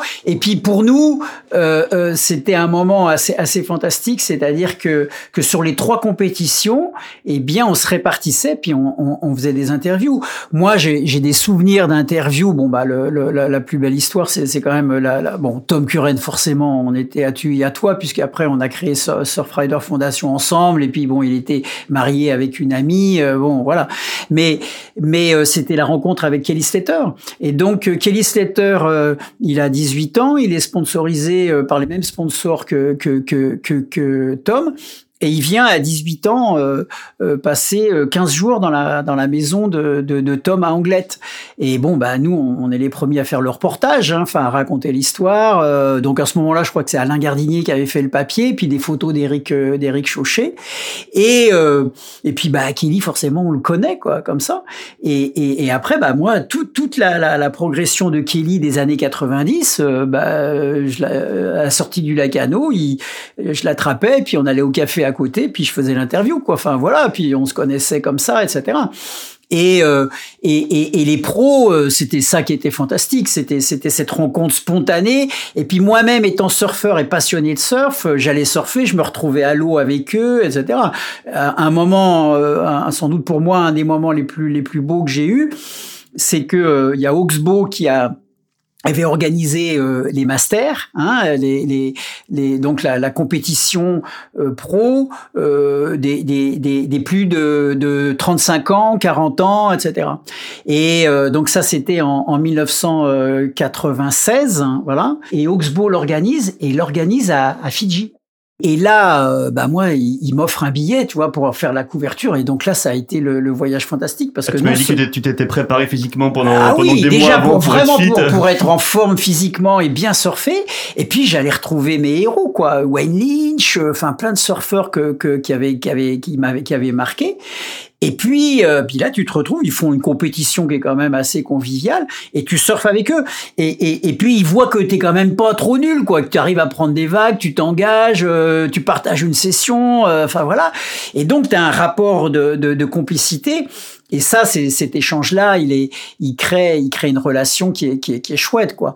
Et je pense qui, qui, qui aujourd'hui, euh, bah, le, le, la WSL, ils ont cassé ça, quoi. Enfin, ça, c'est sûr. Hein. Enfin, même, même euh, un, un, photographe euh, comme Sylvain ou comme Peter Wilson, ils, ils peuvent même pas franchir l'entrée du, du, et les, et les pros sont mis dans leur coin. Il faut avoir maintenant un, un pass et tout. Bon, et, et donc, j'essaye de dire que ses débuts de surf session étaient, étaient, étaient forts de ce point de vue-là, parce que tout se construisait euh, euh, avec tout le monde. C'était une, grosse famille, une grosse famille du surf, quoi. Ça, c'était, plutôt assez chouette, quoi.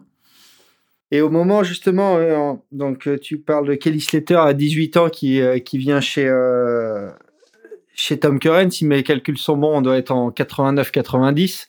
Est-ce que deux questions. Est-ce que tu Kelly Slater était déjà vu comme comme Kelly Slater, le meilleur surfeur de tous les temps, à ce moment-là. Et est-ce que on pouvait présager euh, ce qui allait arriver un an après, c'est-à-dire des contrats à un million de dollars et des choses comme ça dans le surf? Alors, les contrats à un million de dollars et tout ça, c'est en fait c'est le premier qui a eu un contrat euh, euh, avec une marque à, un prix très élevé, c'était Tom Carroll à cette époque-là. Mais par rapport à à, à, à, Kelly, euh, bien sûr, euh, il avait un potentiel, hein, il avait été repéré, etc. Tom l'avait repéré. Et nous, à cette époque-là, on faisait un, un, des awards de surf session, c'est-à-dire c'est les lecteurs qui donnaient euh, les awards. Alors Kelly était déjà un peu médiatisé, mais euh, une fois euh, il était présent et c'était justement chez Pierre Bernard dans le jardin. Et puis on avait fait des petites sculptures, etc. Et, quelques invités. Et puis on a invité Tom, et puis il y avait Kelly, etc. C'était assez intime. Et, et c'est Tom qui a sorti la phrase et qui à ce moment-là il a dit cet homme euh, il sera pas une fois champion du monde il sera plusieurs fois champion du monde ah oui? Ouais. d'accord et euh, bon tout de suite il avait vu et, et il avait vu que il était un cran un cran au-dessus de lui quoi. Mmh. et euh, mais néanmoins euh, euh, moi je me rappelle de, de ce moment-là c'était donc au tout début des années 90 ce, ce, fameux Lacano il y a eu une compétition qui a été euh, assez assez forte se retrouvait en quart de finale deux surfeurs qui étaient considérés à l'époque comme les deux jeunes talents qui allaient être champions du monde, donc Kelly Slater et, et Nicky Wood. Et euh, c'était le début des, figures un petit peu aériennes, le, le la, grande période des flotteurs. Les mecs faisaient des très très longs flotteurs. Et euh, il y a eu un quart de finale épique, vraiment tendu entre entre Nicky Wood et et, euh, et Kelly Slater. Et du coup, j'avais fait un double interview des deux, quoi, tu vois, euh, et sur un format à l'italienne, dans un surf session, je me rappelle, et ça avait été assez fort. Et après, donc Kelly avait gagné contre Nicky Wood, il arrive en demi-finale, et en demi-finale, il tombe sur Tom. Et là, euh, là, Tom, il a, il a, il a quand même, il a pas lâché quoi. il a gagné. Et donc, en fait, euh, Kelly Slater n'a jamais, n'a jamais, n'a jamais battu Tom. Enfin, dans, dans cette période-là, hein, enfin dans la période, euh, dans la période de, de, de la grande période de Tom, quoi. Hein, voilà. Mais, mais Tom avait tout à fait repéré que, que Kelly allait, allait le surpasser, ça c'est sûr. Hein, il l'avait, il l'avait vu quoi. Et, euh, et, et, après, nous, Kelly, euh, par rapport à, à c'est son retour où, là, bon, moi, j'ai, j'ai, je l'ai moins connu, euh, je le côtoyais un peu moins. C'était plus d'autres journalistes qui, qui, allaient le voir, mais euh, mais on a fait des livres autour de lui. Et, et, pour te dire le, le, le, changement quand même de, de, de, de période, je, je, fais un livre euh, qui s'appelle le surf, euh, le surf en tête. Hein, donc euh, voilà, il était en tête et puis euh, là, et, je fais un livre assez fort avec sur Kelly, sur Kelly et avec les photos de deux photographes qui ont vraiment suivi Kelly. C'était un Peter Wilson qui le suit depuis tout petit dans les compétitions, sa première victoire à, à Osgore, et puis Bernard Testemal qui était photographe à, à, à Quicksilver et qui l'a emmené en voyage euh, avec des photos au Maroc et tout, et c'est deux dimensions. Et je raconte, et moi je fais les textes soit à partir de leurs témoignages, ou soit avec euh, des, extraits d'interviews. Et de, à cette époque-là, il y avait déjà un peu des Instagram, des prises de position, etc. Un assez beau livre. Eh bien, quand même, pour lui donner à Kelly, hein, pour lui donner à Kelly, j'ai été obligé de faire le lampion euh, devant la tente des compétiteurs, comme avec les gamins qui, qui attendaient un autographe, quoi, pour pour lui donner, quoi. On me laissait pas entrer, quoi. Donc là, tu vois, l'ambiance avait changé, quoi. Mais ce que j'essaie juste de, de dire, c'est c'est qu'il y a eu quand même cette époque euh, de, de, de, de, de surf session et du reste surf session à ce moment-là euh, bon dans la petite histoire euh, surf session a eu deux fois l'award du meilleur du meilleur magazine de, de, de la presse par par par l'ASP quoi. Bon c'était aussi une façon de, de, de contenter les, les, les l'étape française tu vois d'honorer la France puisqu'on n'avait pas de champion du monde hein. enfin voilà. Il y avait pas à cette époque-là il y avait personne sur le circuit. Il y a eu une tentative avant avec avec Gomis. Après il y a eu un peu Sébastien Saint-Jean, mais enfin bon, c'était c'était pas comme Jérémy quoi. Ouais, ouais. Non mais c'était quand même une sacrée reconnaissance parce que c'est un milieu super ah. anglo-saxon ah, et même au niveau médiatique, il y avait quand même pléthore de, de, de titres anglo-saxons aussi quoi. Tout à fait, tout à fait. Et donc, euh, non, non, pour ça, c'était, c'était, c'était une jolie période. Euh, et puis, puis, bon, t'avais, t'as le, le, bon, je pense toujours, mais t'avais quand même des personnages épiques. Hein. Il y avait des photographes. Je me rappelle un photographe qui s'appelle Paul Sargent, qui était vraiment un, gars qui suivait les gars du circuit. C'était quand même des cas. Euh... qui faisait des vidéos un peu, euh, un peu vie ma vie de pro surfeur. Oui, oui, tout à fait. Les, les, Sargent 1, 2, 3, 4, il y en avait. Ils sont, ils sont sur YouTube d'ailleurs, en très mauvaise qualité. Mais, Après, par exemple aussi avec Surf Session, moi, ça, j'ai de nouer une, une amitié euh, euh juste euh, parce qu'on on n'a pas fait les 400 coups ensemble, mais avec beaucoup d'estime avec Derek Hine. Derek Hine et, et, et on s'est on s'est rendu compte qu'on avait le même âge et euh, et puis je l'ai commencé à faire un papier sur lui, il a commencé à écrire, etc. Puis on a eu des bons échanges. Enfin voilà, c'était voilà, c'était des rencontres assez fortes quoi. Hein. Corrige-moi si je me trompe, vous avez un profil relativement similaire en mode baroudeur, surfeur un peu ouais, un ouais, peu intellectuel, philosophe. Oui, oui, oui, tout à fait. Ouais. Lui, euh, Derek Hein, il a, c'est quelqu'un qui au départ avait fait des études de, de, de businessman, euh, d'économie, etc. Puis après, qui est passé euh, sur sur le circuit. Il a eu son fameux accident avec la planche qui lui est revenue et il a perdu un œil. Et euh, puis après, c'était euh, c'était un, un, un, il était assez audacieux, hein, parce qu'il faisait des papiers assez incroyables. Il a quand même dit un jour, Martin Porter sera jamais champion du monde, quoi. Tu vois, bah, ça lui est revenu dans la figure. Bon, après, il a, il a, fait des trucs justes parce que c'est lui qui a créé euh, The Search aussi chez Tout à fait, tout à fait, tout à fait. Il y a deux sujets qu'on voulait aborder avec toi. Il y a évidemment euh, la création de la version française de Surfer Journal. Et tout à l'heure, tu l'as mentionné très rapidement, la création de Surfrider Europe avec euh, Tom Curran. Euh, Qu'est-ce qui est venu en premier parmi les deux? Alors, euh, en fait, euh, euh, Surfrider. Et l'histoire de Surfrider, en fait, euh, bon, moi j'ai toujours été, j'ai toujours eu une sensibilité à l'écologie, de, de, par les années 70. Hein. Il faut voir que, que éditorial, l'édito de, de, de, Surfer Magazine, c'est un éditorial de John Severson et qui dénonce les plateformes pétrolières en face de la Californie. Enfin voilà, il y avait une vraie prise de écologique à cette époque-là, dans les années 70. Et, et moi, dès l'âge de 13 ans, j'avais une conscience écologique. Quoi. Hein. Et, et, et puis, on a commencé quand ils avaient une rubrique dans, dans Surfer Magazine qui s'appelait Our Mother Ocean et, qui a toujours été, qui a toujours nourri mon, mon, esprit. Et quand on a créé Surf Session, très vite, moi j'ai instauré euh, des papiers autour de la pollution, de, de l'environnement, des rubriques et c'était c'était présent. On a même fait un reportage sur l'histoire de la petite bouteille qui, qui qui devenait le déchet et qui partait d'Espagne et qui finissait sur nos plages, etc. pour dénoncer le parce qu'on avait vraiment une problématique des déchets euh, c'était incontournable. Et, euh, en fait, euh, bah, Tom avait cette sensibilité et avec sa femme, son beau-frère Marc Delanne et puis Maurice Cole, ils ont eu l'idée de faire une compétition autour qui s'appelait Planète Surf Initiative, réunissant un peu des, des, meilleurs surfeurs sur un spot pour faire une compétition autour de l'environnement. Très vite, je me suis greffé à ce projet, enfin, j'ai été impliqué. Et c'est une compétition euh, qui a eu lieu euh, dans les faits, mais, mais, mais, parce que euh, à Meniacos, en Espagne, juste après le Biarritz Surf Master, et toutes les marques a amené un, un groupe de, de, surfeurs, donc surtout avec Brock Little, avec euh, euh, Tom Carroll, bon, enfin chaque chaque Tom, tout ça. Et on était réunis à, à pour faire cette compétition. Et pendant trois jours, on était là, mais malheureusement, il n'y a pas eu assez de vagues, il n'y a pas eu de vagues, et donc on l'a annulé. Mais pendant ces trois jours, euh, finalement, euh, tout le groupe a énormément parlé d'environnement.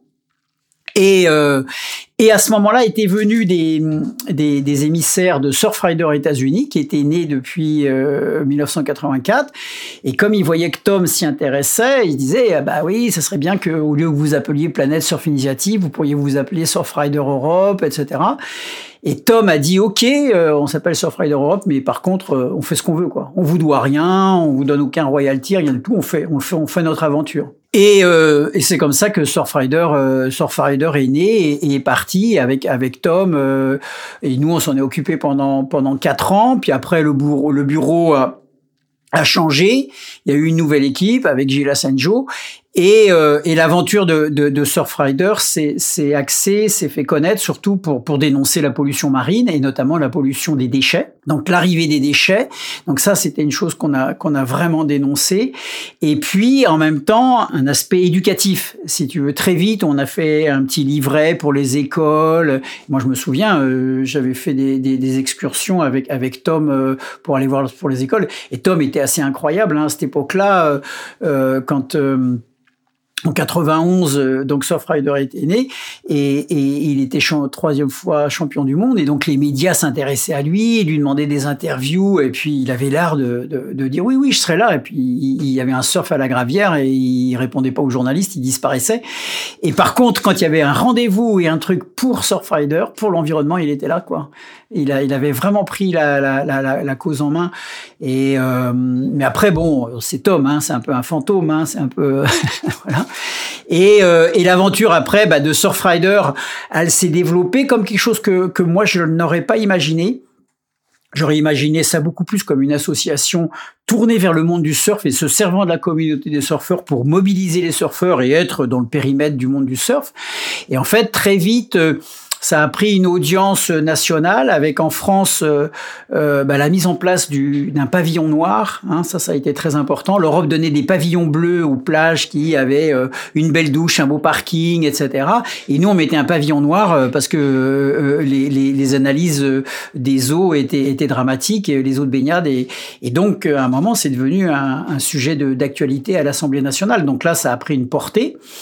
Et, euh, et puis après, bah, il y a eu toute la, la succession des marées noires et, et un développement finalement de, de, de Surfrider euh, à l'échelle européenne, quoi. Avec euh, bon, quand même, euh, pour résumer, aujourd'hui, euh, si les, les, les l'Europe interdit les, plastiques à usage unique, et ben c'est quand même en partie grâce au, au travail de, de Surfrider. Donc c'est quand même une belle histoire. T'es encore impliqué dans Surfrider Oui, je, je suis j'ai toujours suivi euh, Surfrider en étant assez proche euh, à chaque fois des, des, directeurs exécutifs avec qui je discutais, etc.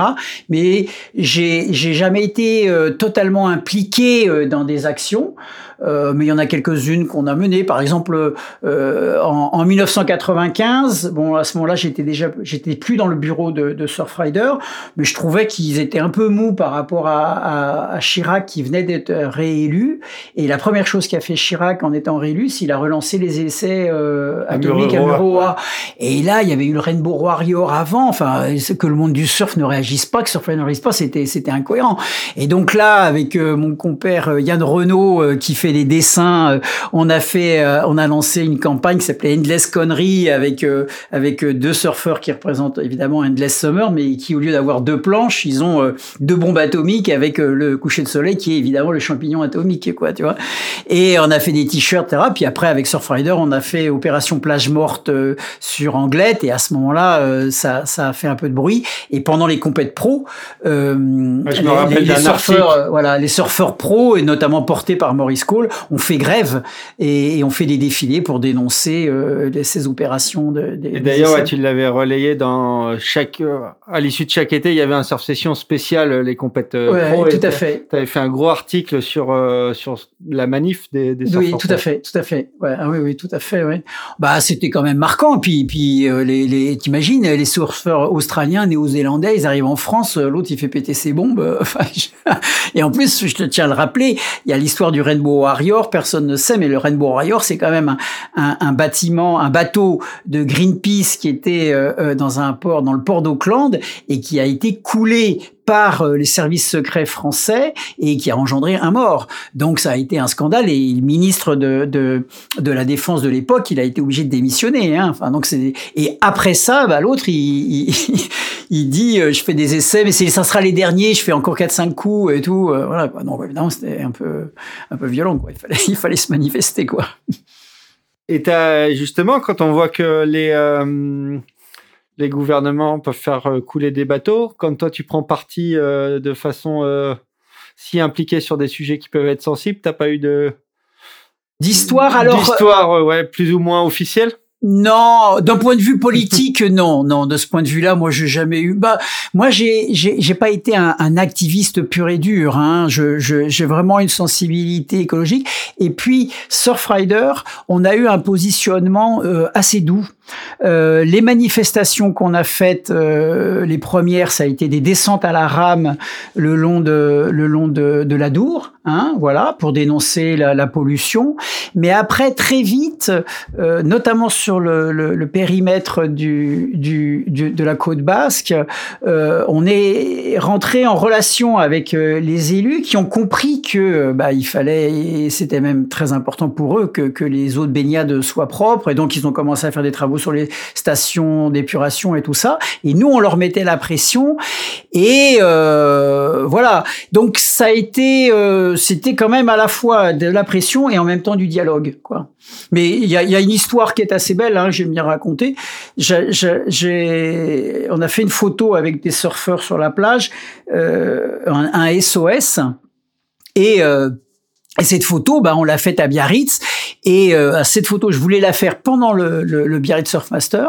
Et à ce moment-là, le, le, directeur de la com de Biarritz est venu me voir, me dire oh, non non, tu peux pas la faire. Ça, tu vois, ça va, ça va faire trop de bruit, ça va donner une mauvaise image de Biarritz, etc. Et j'ai dit ok, je la fais pas. Et en échange de quoi, il nous a organisé une conférence avec le maire, qui lui a reçu toutes les associations écologiques du coin et qui s'est engagé à, à, à traiter le problème des eaux usées de la ville de Biarritz. Et il l'a fait il l'a fait. Et du coup, nous, la photo, on l'a faite un mois plus tard à la Côte des Basques, etc. Donc voilà, on est, c'était cette politique, c'était cette façon d'agir, quoi. Ouais, et des actions qui étaient donc menées, comme on l'a dit, par euh, Tom Curran, qui était à ce moment-là vraiment euh, ben, au sommet de, de, sa carrière, de son art. C'était vraiment aussi une, star dans le surf, notamment, et c'est la transition tout trouvée pour le prochain morceau, par sa série de vidéos The Search. Euh, on était en plein dedans là, et on introduit du coup le prochain morceau qui est issu de la vidéo Searching, Searching pardon, for Tom Curran. Le morceau, c'est Ghost Flowers de Peacock.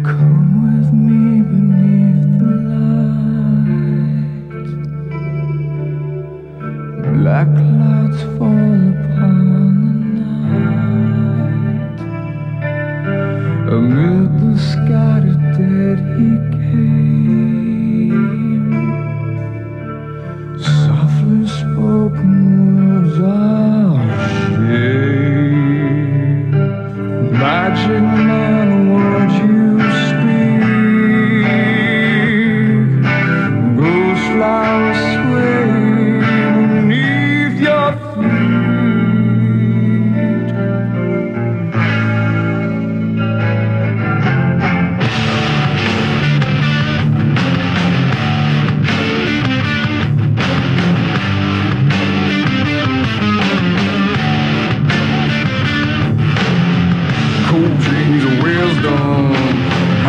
knocking at my door.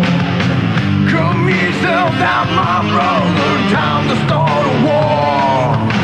Falling leaves of passion tear my world apart. Darkness hides behind the eyes that springs to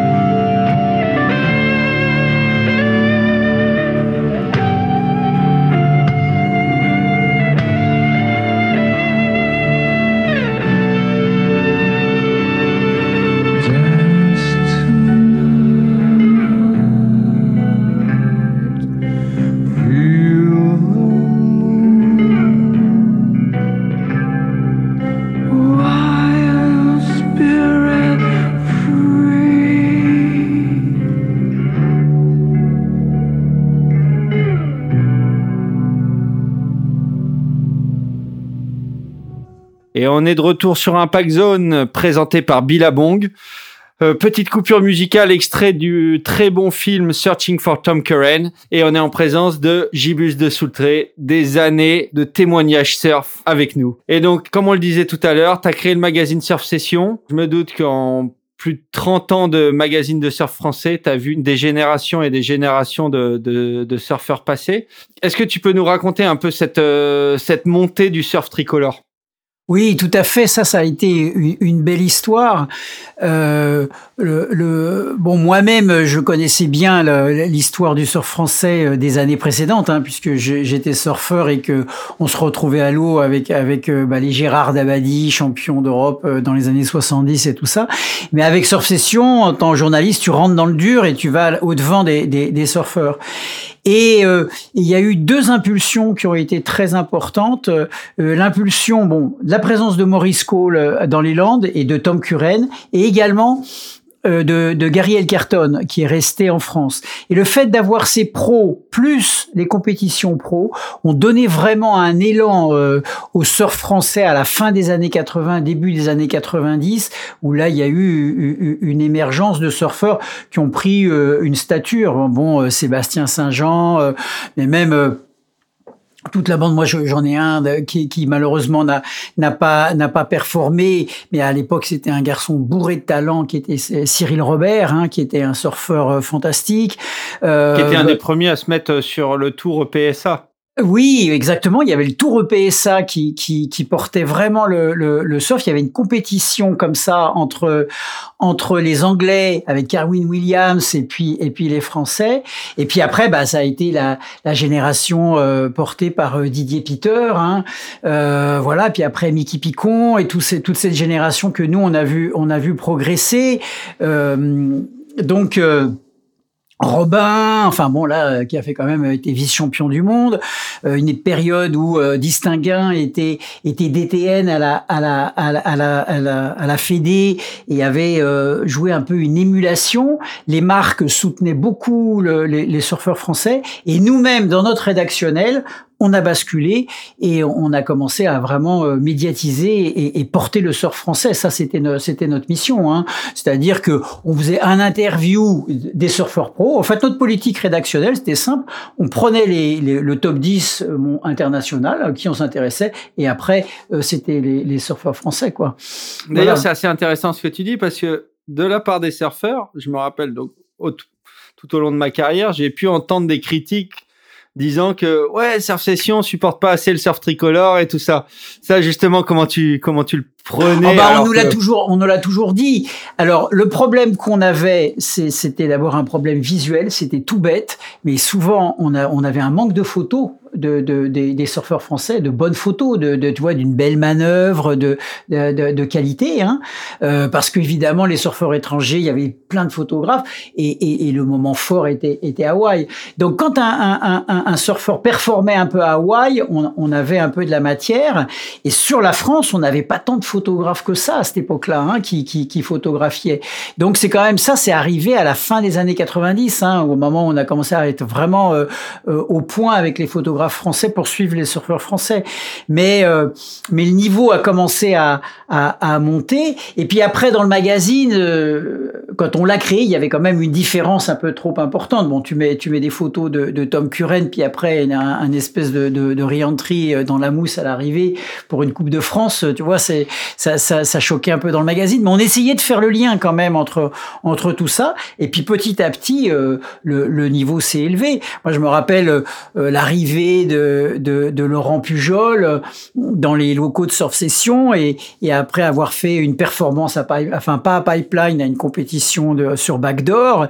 Et puis, et eh ben voilà, ça faisait partie de cette nouvelle génération euh, qui ont qui ont qui nous ont stimulés, puis qui arrivaient avec euh, avec à la fois du matériel, enfin une histoire, leur histoire, et puis avec ils organisaient leur voyage avec des photographes. Puis après, les photographes ont commencé à organiser des voyages. Donc le truc, c'est c'est développé. Mais, euh, mais nous aussi, ce qu'il faut aussi comprendre, c'est que pour ton audience de lectorat, tu es aussi obligé de, de, parler des grands et des gens qui, qui font rêver. C'est-à-dire que nos, nos, lecteurs, ils aiment bien les, les surfeurs français, mais ils rêvent des champions du monde. donc, euh, donc il faut leur donner aussi euh, la matière qui, qui les fait rêver. D'accord avec ça. D'ailleurs, on peut comparer souvent les magazines espagnols qui parlent que des surfeurs, euh, des, des surfeurs ibériques et souvent, bah, à un moment, il y a beaucoup, il y a beaucoup de pages, mais ça manque de, de deux, trois, de trois photos. Waouh! Même s'ils ont des très très bons surfeurs et euh, oui, quand, quand tu as sur le tour euh, bon un John John Florence qui a quand même un certain charisme ou tu as un Tom Curren ou tu as ou enfin bon, ça emporte tout le monde quoi, tu vois, enfin il y a pas de problème. C'est vrai qu'en plus ce, ce, grand écart éditorial comme on l'appelait à la rédac, c'était c'était vrai à ce moment-là et ça a continué aussi à l'être après où fallait d'un côté essayer de séduire le surfeur un peu corps qui, alors en plus, euh, les dernières années, est, déjà carrément tourné sur Internet et vers, pour le coup, des sites corps, ce que tu veux. Et puis, continue à séduire aussi des, des nouveaux pratiquants. Et c'est vrai que du coup, ben, l'entre-deux était quand même, enfin, on parlait vraiment de grand écart, quoi. Et c'était compliqué de séduire les deux. Et les deux ne s'y retrouvaient pas parce que le corps trouvait que c'était quand même trop grand public la moitié du magazine. Et inversement, le surfeur euh, occasionnel, lui, il trouvait que c'était parfois trop pointu. c'est compliqué. Hein, c'est toute la ligne, mais ça, ça a été, c'était toute la ligne rédactionnelle que j'ai essayé de, de, de, tenir et que j'ai essayé de transmettre à, à la succession des, des, rédacteurs en chef qui ont tenu sur Session avec euh, à chaque fois avec passion, euh, même si le boulot était assez épuisant.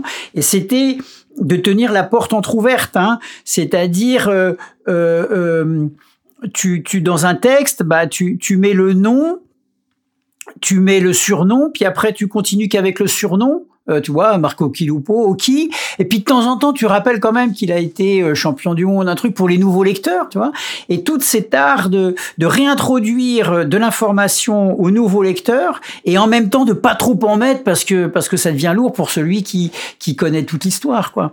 Donc donc c'est ça, c'est. Alors que les magazines australiens, euh, tu prends un magazine australien, les, pros ils les appellent par leur prénom, point barre. Hein. Enfin, je veux dire, ils, s'embêtent pas, quoi. Enfin, je veux dire, voilà Hein. ils sont leur lectorat, il est, il à fond dedans, donc il n'y a pas du tout de transition à faire, quoi. Et nous, on avait ça, on avait à ça. Et bon, bah du coup, c'est, voilà, c'est un travail. Moi, j'ai toujours considéré que le, le, métier de journaliste était un travail de, de passeur. Hein. C'est-à-dire qu'en fait, euh, euh, tu es, euh, tu es assistes à une réalité, tu as un témoignage, un interview, et toi, tu, tu le transmets au lecteur. Et, et puis en même temps, bah, tu y mets un peu ton style, tu caractérises ta passion.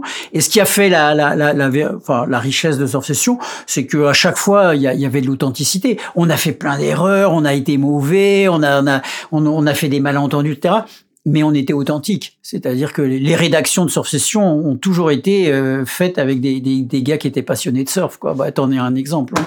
Voilà, Donc euh, la preuve, hein, après Surf Session, tu fais un pack zone, euh, donc ça en dit long. Quoi, hein. Donc c'est ça, ça, ça a été la, la force de Surf Session. Quoi. Et donc on va te demander de te mouiller un peu. Euh, si tu dois sortir un surfeur par décennie, en commençant par les 80. Français? Français. Ah, français, là tu me prends, euh, tu, tu me pièges un peu là. C'était fait pour. Euh, ouais, ouais, ouais, ouais.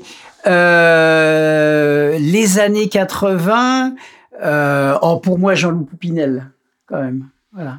Jean-Loup Poupinel, euh, ouais, bah, y a, non, je pense qu'il n'y a pas photo. Il y avait, Thierry Fernandez, hein, bien sûr. Et puis bon, euh, le, le, troisième aussi incontournable, maintenant que j'y pense, c'est Thierry Domenech. Mais, euh, mais quand même, mon, mon cœur va pour Jean-Loup Poupinel, quoi. Bien que à Hawaï, euh, c'est pas un surfeur qui a vraiment euh, performé. il était bon, c'était pas sa scène, mais mais quand même bon dans les Landes. Et puis, enfin, bon, c'était c'était un grand surfeur, quoi. Voilà. Ok, sur les 90 bah Didier, hein, Didier Peter, il est, il est. Bah après sur les autres années, c'est quand même assez simple. Didier, d'abord, il a, il a vraiment dominé en termes de de de, de palmarès. Euh, puis je pourrais citer aussi euh, bah, chez les femmes, hein, c'est bien de le dire, Emmanuel Joly. Euh, mais euh, mais c'était un très bon, c'était quand même un, très bon surfeur. Et là encore, il y a pas longtemps, j'ai vu un tube de lui à la Gravière cet hiver. donc quoi, il a, il a vraiment ça. Enfin, il a quelque chose. Puis c'est une histoire qu'on a suivi d'assez près. Euh, bon, il arrivait du Sénégal, euh, voilà. Mais mais il y a y a dans les années 90, bah voilà, euh, fin des années 90, Laurent Pujol, il y avait Guevara, etc. Donc ça c'était c'était aussi des surfeurs qui qui qui nous ont marqué par un Guevara. il a il arrive du du d'Amérique latine et puis il fait il s'inscrit à, la fac à, à Bayonne et puis euh, il tape, il tape le haut niveau français, quoi. Enfin, et puis euh, il s'engage dans le gros. Euh, enfin voilà, c'était quand même une histoire assez, belle, quoi. Tu vois. Enfin, Dans les années 2000 Bah, les années 2000, inévitablement, l'ami, la, l'ami euh, Mickey, hein, c'était vraiment une, belle une belle histoire. Et puis bon, moi là, du coup, j'ai, j'ai un vécu qui a été qui a été euh, une belle histoire, c'est-à-dire que euh, en fait ces garçons, donc euh, donc il y avait Didier Peter, Patrick Beven, Laurent Pujol, Mickey Picon, ils avaient jamais été au Mentawai et ils décident sur leurs économies propres, tu vois, d'organiser un voyage et d'y aller entre eux. Et, et, nous, on saisit l'occasion et on dit, bah, il faut y aller, on vous accompagne. Et donc, du coup, Surf Session euh, euh, me paye un billet pour les accompagner, à Sylvain Cazenave également, et euh, Alain Gardinier paye un billet à, un caméraman et on se fait un, trip surf qui était le premier avec eux. Et là, de vivre dans cette promiscuité, leur premier voyage, il y avait Benjamin Chanchis qui était encore un peu un, un gamin parce que Mickey Picon, lui, il avait arrêté les études et il était parti à fond dans le, dans, il avançait sur le circuit. Enfin, il était encore à ce moment-là dans, dans le WQS. Et puis, tu avais euh, euh, Benjamin qui, lui, euh, était retourné à Bordeaux pour faire ses études. Donc, il avait perdu un peu le niveau et tout ça. Et tout ce voyage était, était entre eux. Ils stimulaient les uns les autres. Et quand je vois, bon, après leur, leur, leur carrière qu'ils ont fait, bah, c'était la naissance de tout ça. Et c'était, ça a été un, un beau voyage. Et, et eux, ils avaient vachement peur. Sylvain Cazenave, il le connaissait, donc il disait ça va, on va le faire avec Sylvain Cazenave. Mais Gibus, euh, oulala, il me connaissait pas trop. Il y avait une image un peu intello, machin. Enfin, ils avaient un peu peur tu vois, sur un bateau. Et, et, en fait, ça s'est super bien passé. Puis ils ont vu que je me suis engagé dans deux, trois sessions, ça les a boostés. À la fin, on était hyper complices, on rigolait et tout ça. Donc ça a été vraiment un, un, beau voyage. Alors inévitablement, bon bah Mickey, euh, je l'ai, suivi, je l'ai soutenu. Puis quand il y a eu son histoire, moi je pense que c'est un garçon qui, quoi, il a eu, je me rappelle, euh, il avait fait ce, cette euh, était à deux doigts de rentrer sur, sur le tour et puis il s'était blessé la, la, cheville à Anglette et euh, ça avait tout cassé mais mais euh, c'est un garçon j'étais très admiratif de de, de de de son de son parcours parce qu'il vraiment il m'expliquait il me disait mais à quel point le, le WQS était un, un, circuit dur tu vois un circuit de compétition dur. Et puis euh, et, et, et puis petit français quoi tu vois dans un monde dans un circuit qui était dominé par les par les anglo-saxons quoi. Et la suite, bah forcément Jérémy, parce que c'est Jérémy, nous on l'a suivi. Tu sais, j'ai on a j'ai quand même un, souvenir d'un d'un on avait fait une table ronde euh, à, à Surf avec un double interview avec Jérémy et, et, Kelly Slater et tous les journalistes euh, euh, des, de la presse européenne. Euh, il y avait le gars de Carve, il y avait le gars de, de, de Sesenta, Surf Session. Et, et, Jérémy, il avait, il avait 11 ans, quoi. Hein, enfin, ou même pas, ou même plus petit, quoi. Et donc, et donc là, bon, Jérémy, lui, il a eu quand même cette chance inouïe d'être porté par Quicksilver parmi les meilleurs et de développer son, son, son, style. Et là où il a eu une force, euh, moi je suis assez admiratif, c'est qu'il avait quand même une pression énorme sur les épaules, euh, de par son sponsor, de par son père aussi, qui euh, disait mon fils quand il sera champion du monde et tout ça, donc faut quand même le porter. Et son père qui a quand même un sacré caractère, enfin qui a une sacrée personnalité, hein, mais bon, bah, qui, qui est en, en termes de technique, qui savait très très bien. Et puis là où il a été très très fort euh, euh, Patrick Flores en termes de technique, c'est que petit, quand Jérémy il était petit, il a dit on lui donne pas une grande planche pour glisser, on lui donne tout de suite une petite planche. On lui donne une planche adaptée à, son corps.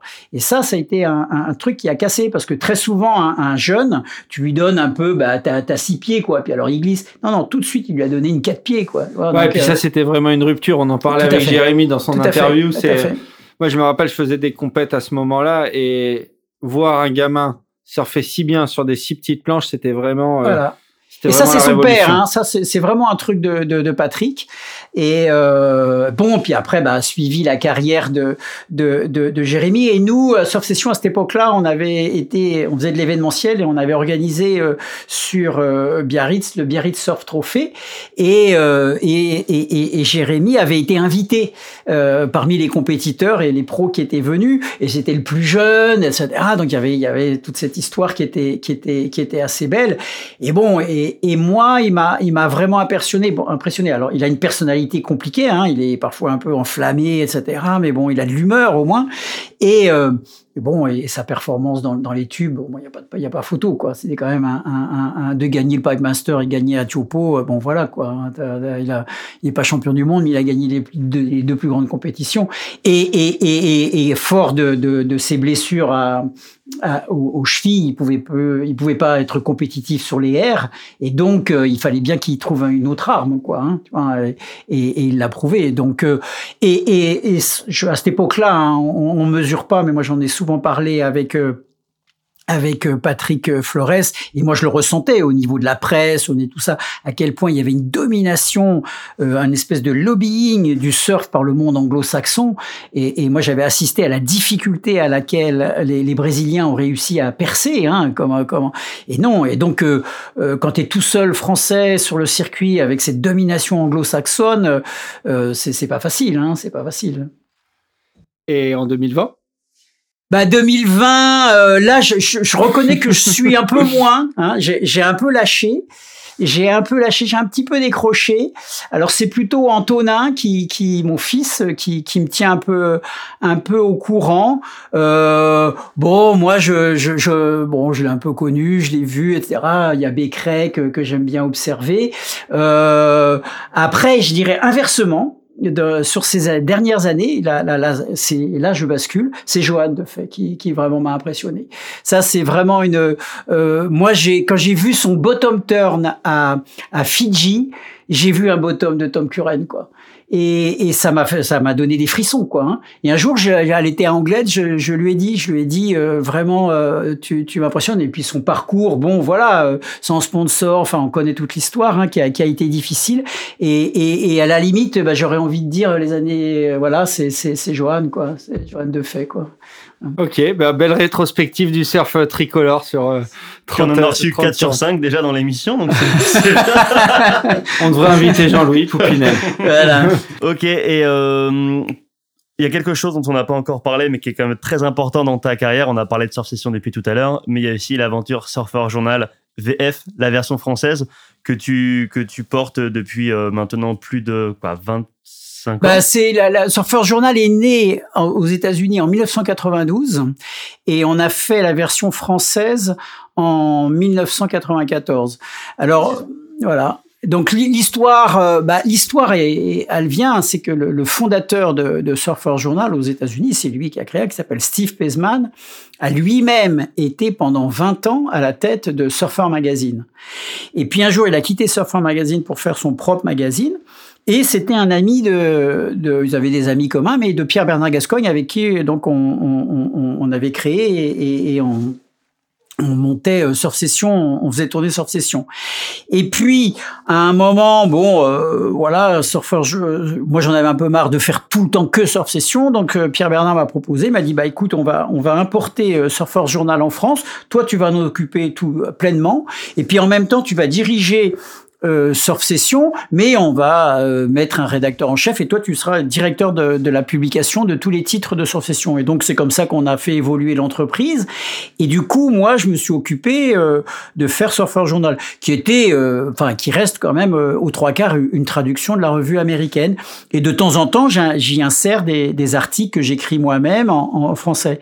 Et ce qui a été assez beau, c'est qu'il y a eu une relation euh, vraiment euh, euh, fraternelle et, amicale entre Steve Pesman et moi, et entre deux passionnés de, surf, mais deux passionnés de surf dans, toute la dimension du surf, c'est-à-dire la dimension culturelle, artistique, tous les à tous les aspects quoi.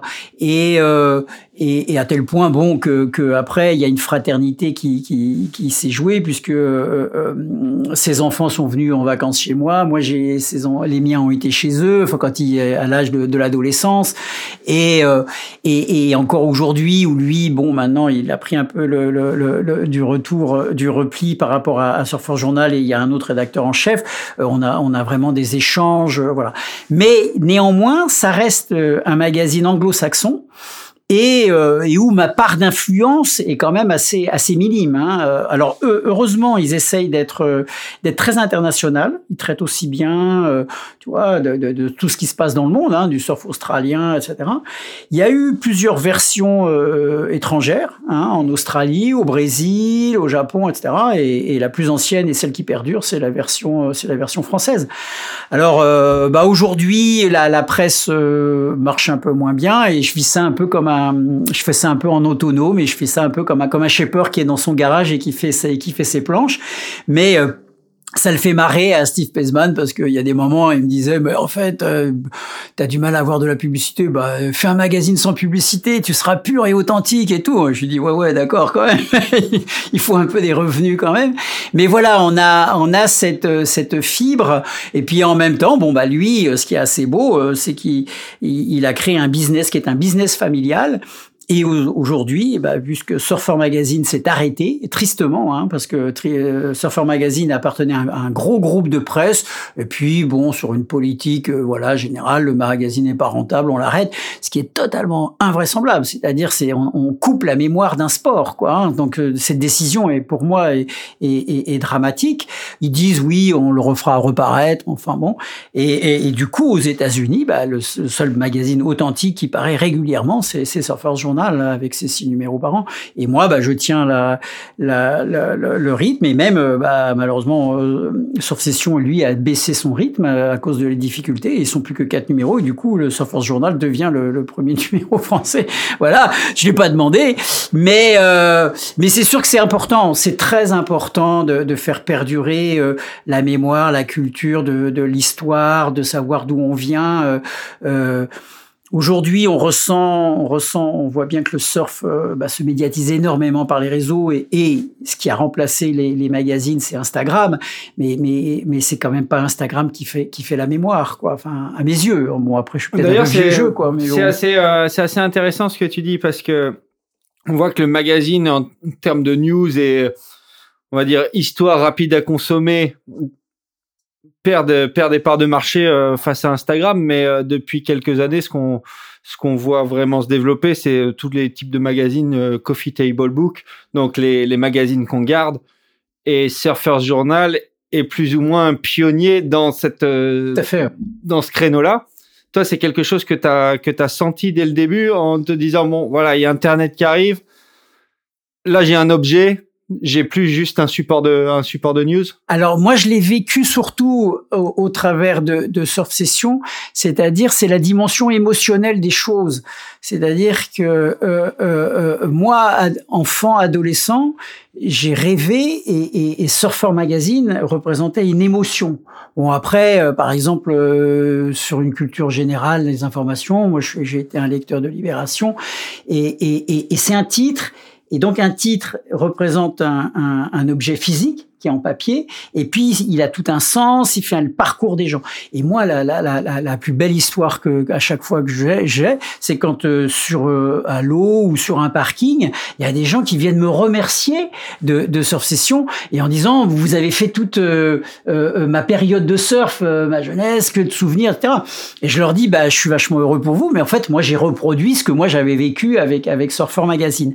Et donc je pense qu'à un moment, il y a un transfert symbolique euh, par rapport à un titre, à un papier. Est-ce qu'on fera la même chose avec avec un site internet? Euh, je, me, je me pose la question. Quoi. Enfin voilà, euh, voilà. Est-ce que euh, bon, maintenant les époques changent. Euh, je ne sais pas. Les, surfeurs se médiatisent eux-mêmes. Hein, voilà, sur Instagram et tout ça. Donc il y a, il y a tout cet aspect-là. Tu vois, quand, quand tu le, le, une passion, elle se fait. voilà, tu as 12-13 ans, tu on te met dans le sport. Après, bah, tu es passionné du sport. Euh, ton oncle, ton parrain, il t'abonne à la revue du sport. Tu t'accroches, tu découvres tous les champions, l'univers de ce sport. Et puis le titre, il devient, il devient ta seconde peau, quoi. en même temps. Et puis comme tout le monde ne peut pas pratiquer énormément, il y a une part de rêve et tout ça. Donc nous, on a entretenu ça. Et et tu portes et c'est comme ça que tu portes une culture tu portes euh, tu portes le leg tu vois. Et et, et, Surfer Journal bah est rentré là-dessus. Bah Steve Pesman avait très très bien compris euh, ça. Et c'est lui qui a eu qui a eu le génie de de, de de ce concept de très peu de publicité qu'il appelle comme des partenaires. Et puis cet équilibre entre culture histoire photo art etc il s'est mis en dehors de, la compétition mais ça l'empêche pas de revenir sur un champion euh, des photos des elles sont, elles sont même là actuellement. Euh, euh, il y, y, a, un niveau photo avec les jeunes photographes qui arrivent alors qu'ils ont du mal à vivre de la photo. Il y a une qualité photographique absolument incroyable. Hein. Donc ça prouve que que c'est de la passion de tous les côtés, quoi. Hein. C'est connu, enfin c'est clair que c'est de loin le magazine qui a les plus belles photos. Il y a la qualité aussi d'impression qui fait que clairement c'est un objet. Enfin les photos prennent tout leur éclat dedans. Et puis ce qui est intéressant, c'est que tu peux rouvrir des des premiers, enfin, on parle des versions françaises, mais tu peux ouvrir des magazines qui ont 20 ans, ils sont toujours pas dépassés, puisqu'il y a tout le temps ce savant mélange, enfin, cet équilibre entre culture du passé, moderne, euh, enfin voilà, c'est des choses qui en tout cas font que peu importe l'année, la période, c'est des choses qui, euh, qui sont intemporelles en fait. Oh oui, tout à fait. Bah écoute, euh, là tu tombes bien. J'ai été obligé des pour des abonnés qui voulaient euh, un peu euh, remplir les trous de leur collection. Il y a quelques collectionneurs et donc j'ai replongé dans les stocks, etc. J'ai recherché. Il y a des numéros qui sont épuisés.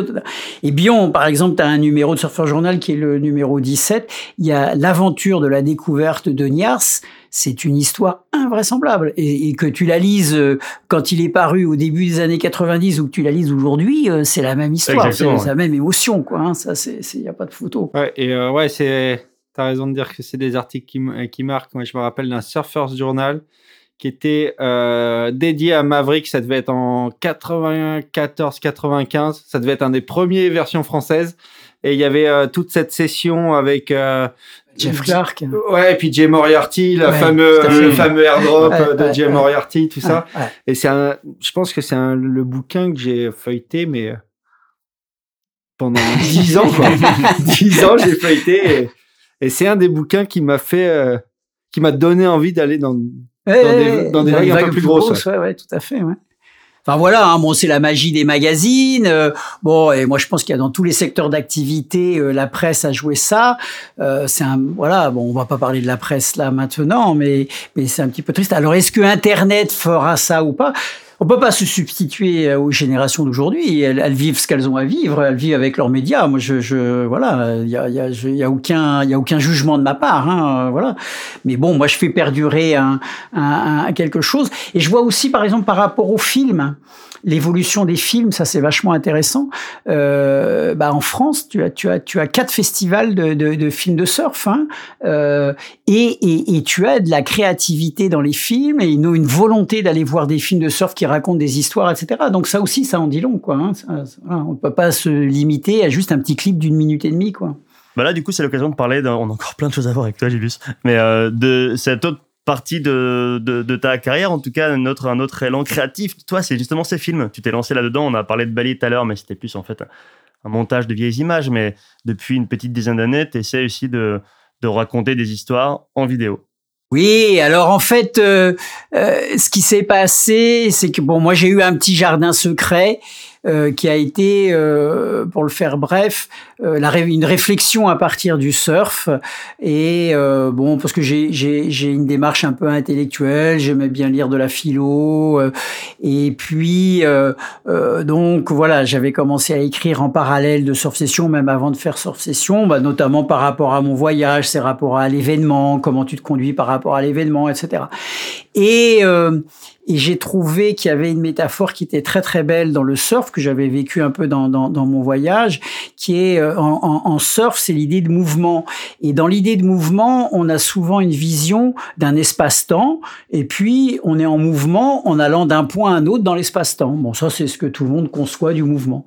Et puis il y a une autre conception du mouvement que, que j'ai que j'ai essayé, sur laquelle j'ai travaillé, et qui est le fait d'être en mouvement sur quelque chose qui est lui-même en mouvement. Alors si vous avez compris un peu mon histoire sur mon voyage, bah, j'étais en mouvement avec les événements de mon voyage qui me faisaient que j'avançais. Mais de façon beaucoup plus claire, le surf et, et, c'est cela, le surfeur est en mouvement avec la vague qui est elle-même en mouvement. Et quand le surfeur se lance dans la vague, il y a deux choses qui, qui, se passent. Il y a un, il se jette dans un déséquilibre pour trouver son équilibre en étant en mouvement avec la vague. Hein et la deuxième chose, c'est qu'il ne sait pas où il va. Et il s'en fiche de savoir où il va. Ce qui est intéressant pour lui, c'est de composer un mouvement qui s'accorde avec le mouvement de la vague. Et à partir de là, à partir de, de, de, de, ces, ces préceptes, bah, j'ai développé un peu euh, euh, toute une, une, théorie, une pensée du mouvement. Et euh, ça m'a amené à écrire des essais et notamment un livre en 1995 qui s'appelait L'entente du mouvement, qui a eu la reconnaissance euh, euh, d'un grand philosophe qui s'appelle Gilles Deleuze, avec qui j'ai eu un échange épistolaire et qui a été extrêmement marquante pour moi et qui me qui m'a qui me pousse encore à écrire aujourd'hui. Et parallèlement à cela, j'ai eu envie de euh, d'illustrer ça par des images, puisque comment quand bon euh, de, s'adresser au milieu surf de façon intellectuelle, les surfeurs ils, ils sentent ça de façon instinctive. Hein, ils n'ont pas besoin de concept et tout. Et puis euh, j'ai toujours aimé le cinéma, c'est vrai. Et, euh, et, du coup, je me suis lancé à, à, lancer à faire des films. Alors le problème du, du cinéma, c'est que un, un euh, ça peut vite coûter cher. Et puis c'est pas quelque chose qu'on peut faire tout seul l'écriture, on fait ça tout seul. Hein, euh, voilà, c'est peinard, et puis ça, ça ne coûte que, que le temps qu'on passe soi-même. Mais euh, du cinéma, eh ben, il faut un caméraman, il faut un preneur de son, il faut des acteurs, il faut, il faut, c'est compliqué, il faut mobiliser une équipe et tout. Alors mobiliser un peu une équipe, tout ça, je savais un petit peu parce qu'évidemment j'avais avec Sort Session euh, mobilisé des équipes.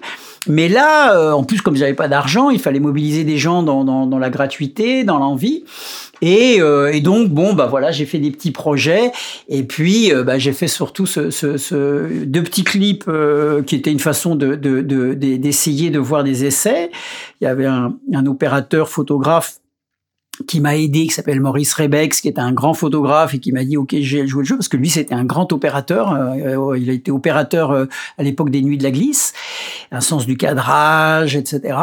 Et puis on s'est lancé dans cette aventure de du petit film Opportunity et qui est une histoire assez assez belle euh, qu'on trouve hein, bon donc il est, sur YouTube Opportunity j'ai plus de sous le trait vous le trouvez mais l'histoire en fait elle est partie avec euh, un copain on, on on, a été surfer un spot euh, euh, de l'autre côté de la, frontière et euh, qui était assez mirifique qu'on a qu'il avait découvert, voilà.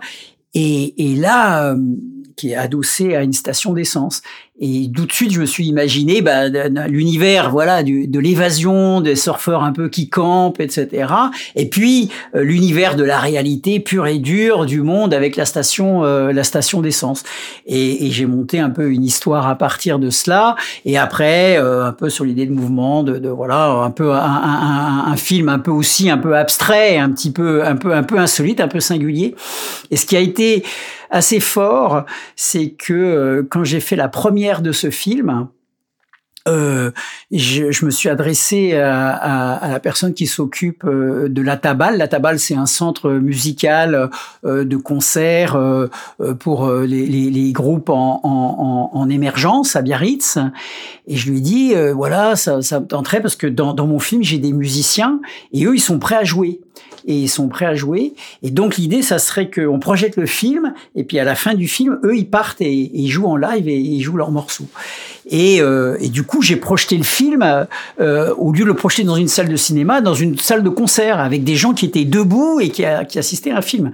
Et donc un film où quand même euh, on se retrouve avec des séquences de surf en silence. C'est-à-dire que le, le, la musique, elle a été assez radicale. C'est-à-dire que là, on a posé la musique dans le film et comme avec le, musicien, on s'est dit mais euh, à chaque fois euh, le surf il est présenté toujours avec de la musique, de la musique, de la musique. Et eh bien là, on va faire l'inverse le surf, on va le mettre en silence et on va mettre la musique euh, sur les séquences euh, de vie, quoi. Et donc, euh, tu as à un moment une minute de silence avec du surf, quoi. Puis du surf qui sont les, les surfeurs de mes personnages de mon film, qui sont pas des, très grands surfeurs. Mais bon, le paysage est magnifique et tout, etc. Et t'as là, dans la salle, je sais pas, 300 personnes qui sont debout, qui ont chaud et qui normalement doivent danser, swinguer et tout ça. Et ça l'a fait ça l'a fait. Euh, j'ai pas eu de tomates, pas de sifflement, etc. Le concert est passé, etc. Et ça a été, euh, ça a été une belle expérience, un beau truc. Bon, voilà. Mais après, euh, s'aventurer dans, dans, dans, le cinéma, de, de, faire un script, etc. C'est c'est une entreprise extrêmement extrêmement lourde, hein, parce que parce qu'il faut faire un une production et tout ça. Et bon, et c'est sûr que par rapport à ça, bon, finalement, tu te replies sur l'écriture, c'est plus facile de faire un bouquin, euh, puis et puis voilà, tu travailles pour toi-même et puis ça coûte pas trop cher. Bon, parfois tu peux les guider toi-même ou trouver un éditeur, mais euh, tu prends moins de risques qu'à produire un film quand même. Mais le cinéma, c'est beau, hein, c'est beau. C'est, je trouve que c'est un super média et, et, et, le surf, euh, le surf évidemment passe beaucoup plus euh, par, par, le film que le que que par euh, bah oui que par l'écrit. Hein. Néanmoins, là il y a eu un, un, un, livre qui vient de sortir qui a été Les Jours barbares. Hein, euh, qui est le récit d'un surfeur, euh, de toute sa vie de surfeur.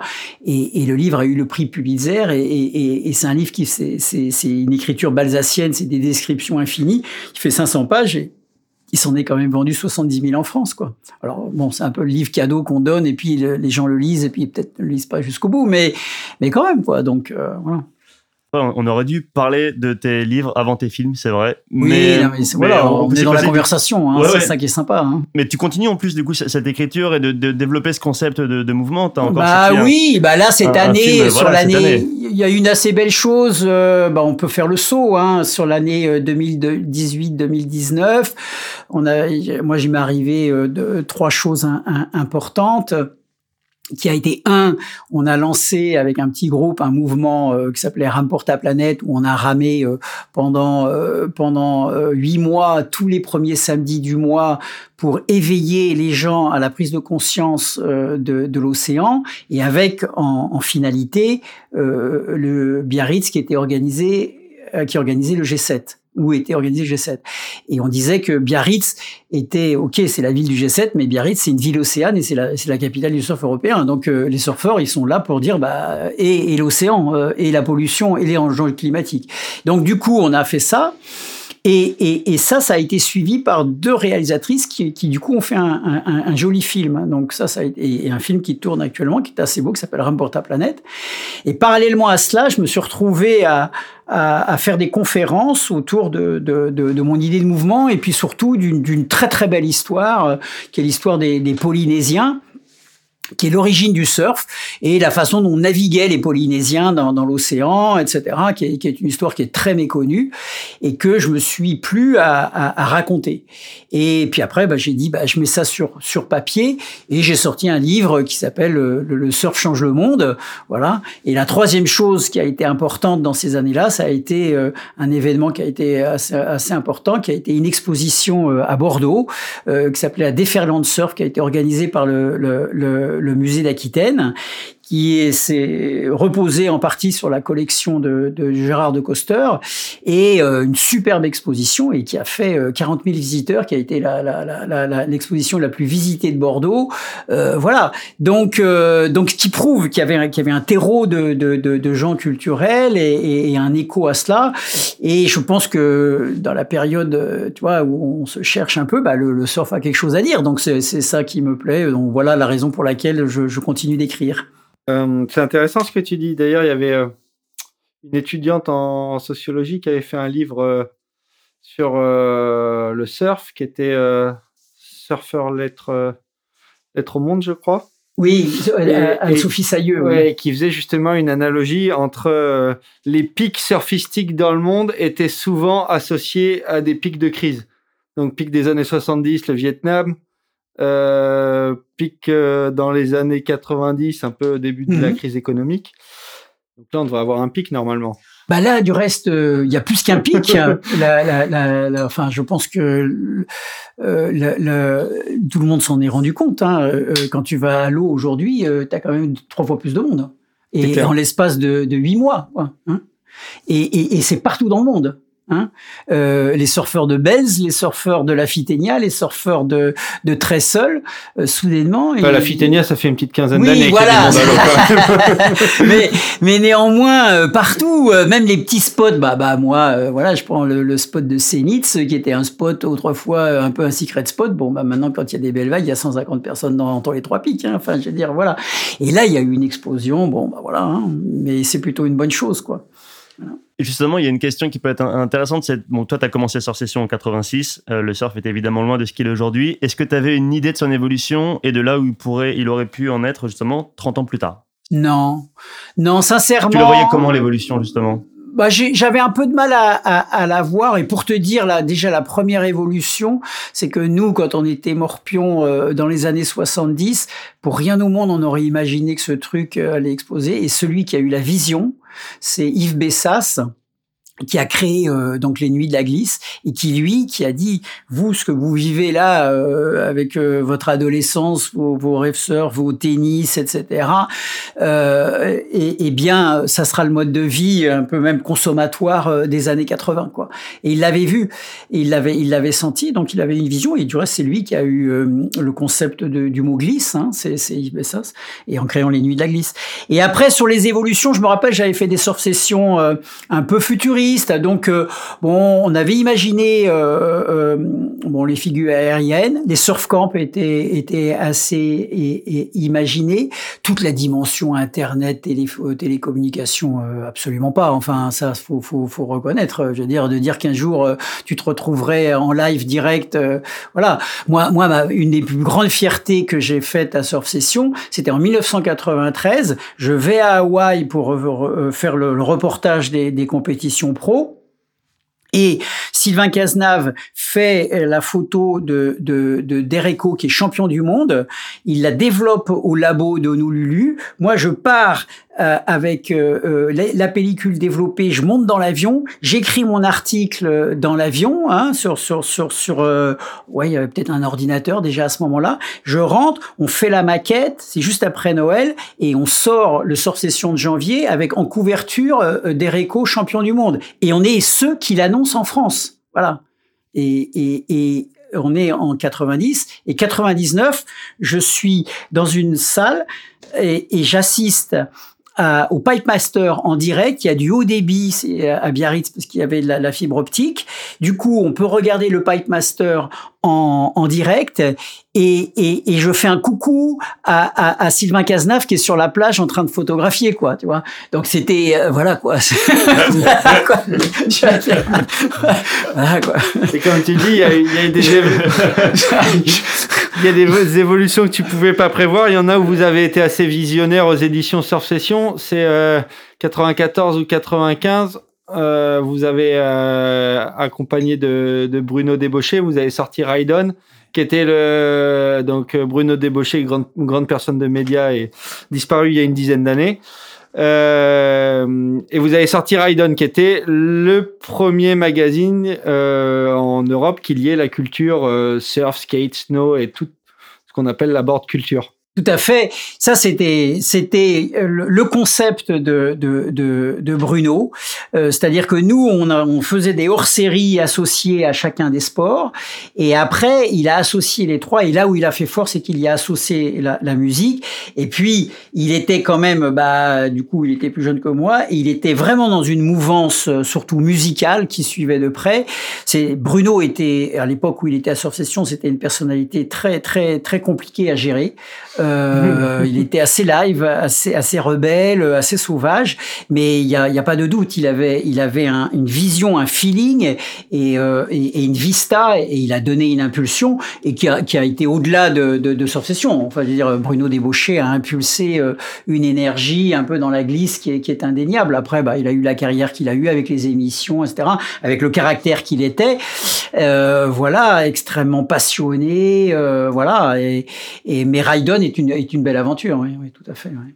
Et euh, il y a quelque chose sur lequel ça peut être aussi intéressant de se pencher. Donc là, on, parle un peu du paysage médiatique euh, surf et, glisse. Euh, on l'a pas abordé. En 94, au moment où tu as lancé Surfer Journal, il y a eu aussi la, la création de Trip Surf Magazine et Surf Saga. Et comment Surf Session à l'époque a réagi par rapport, euh, parce que là, ça faisait, on passait de un magazine à quatre gros magazines. Tout à fait. Alors, il y avait eu déjà de la concurrence à la fin des années 80. Hein. Il y avait eu euh, des magazines. Il y a Win Magazine qui faisait des hors-séries. Il y a eu un magazine, euh, je me rappelle plus son titre, qui était sorti et qui, était passé mensuel et qui, nous a fait passer mensuel, puis après qui qui s'est arrêté. Surf Saga était un peu, un peu avant. Euh, était justement bon, c'était Alexandre Durel qui avait lancé Surf Saga, qui avait travaillé à Surf Session et quand on a fait Surfer Journal, bon, il était un peu vert parce qu'évidemment on, occupait le créneau. Bon, c'est la vie, mais bon, voilà. Après, il est devenu éditeur. On est on est très très très proches, très amis. Et et puis après, bah l'histoire de, de Trip Surf, c'est bah c'est c'est c'est c'est la vie, c'est-à-dire c'est des gens qui qui ont été formés à Surf Session, Eric Chauchet, il y avait il y avait d'autres personnes et puis qui ont décidé de faire leur propre magazine, qui a une concurrence, c'était plutôt bien parce que du coup tu élargis euh, euh, ton secteur et ta présence dans les kiosques, puis ça crée une émulation. Et par contre, euh, ce que je disais toujours aux rédacteurs, il faut pas se, se, se, focaliser sur la concurrence, il faut rester soi-même, observer, et puis et puis après les lecteurs suivent ou, avancent. Et bon, le destin a voulu dans l'histoire de Surf Session qu'à un moment Surf Session avançait, puis ce Trip Surf allait mal, et, et finalement c'est Surf Session qui a récupéré Trip Surf, qui a essayé de le, de le, faire tenir, et puis qui a été obligé d'arrêter le titre parce que bon la presse euh, diminuait quoi. Voilà. Et il y a eu, euh, je crois que c'est en 99, l'apparition de Surf Europe. Mm-hmm. Et là, par contre, donc Surf Europe qui était ben, un peu comme Surfer Journal, peut-être un contenu unique qui était euh, traduit dans cinq langues, je crois, européennes. Mm-hmm. Et là, il me semble qu'il y a eu quand même un consortium, un rassemblement des autres éditeurs de magazines de surf européens, Surf Session, les magazines espagnols, anglais, tout ça, pour essayer de voir comment faire front à ce qui, être un peu, enfin, ce qui pouvait être une menace. Je me trompe? Oui, c'était une menace économique, c'est-à-dire que surtout c'était une menace pas tellement en termes de, de, diffusion de magazines, parce que leur diffusion était faible, mais c'était surtout une menace sur le marché publicitaire, parce que bah, ils allaient voir des annonceurs et ils disaient, bah, pour le prix d'une page dans Surfer Europe, moi je suis présent dans toute l'Europe, donc évidemment venez chez nous plutôt que de prendre à chaque fois des pages dans chaque magazine euh, national. Sauf que bon, les retombées médiatiques pour chaque euh, magazine national était beaucoup plus forte avec un titre national qu'avec euh, le titre de Surf Europe. Donc face à cela, à un moment, il y a eu une volonté peut-être, on s'est on, s'est réunis, on a les, différents titres européens pour savoir qu'est-ce qu'on pouvait faire.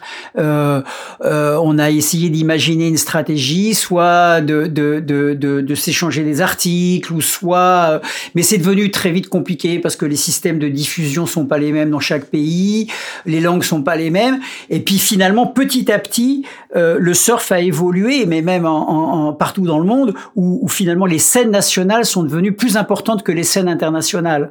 Et donc, euh, bah, comme tu le disais tout à l'heure, avec Tres Senta qui parle que des Espagnols, bon bah, et donc du coup, euh, bah finalement, Surf Session a, repris sa force en étant un magazine avec la scène française. Et la scène, surf française, tu t'es vraiment attelé à la faire vivre. Notamment, tu parlais via, via des organisations d'événements. Donc, euh, le, le, Biarritz Surf Trophy avait été un super événement avec euh, tout le top gratin mondial qui venait en, en démo euh, à Biarritz.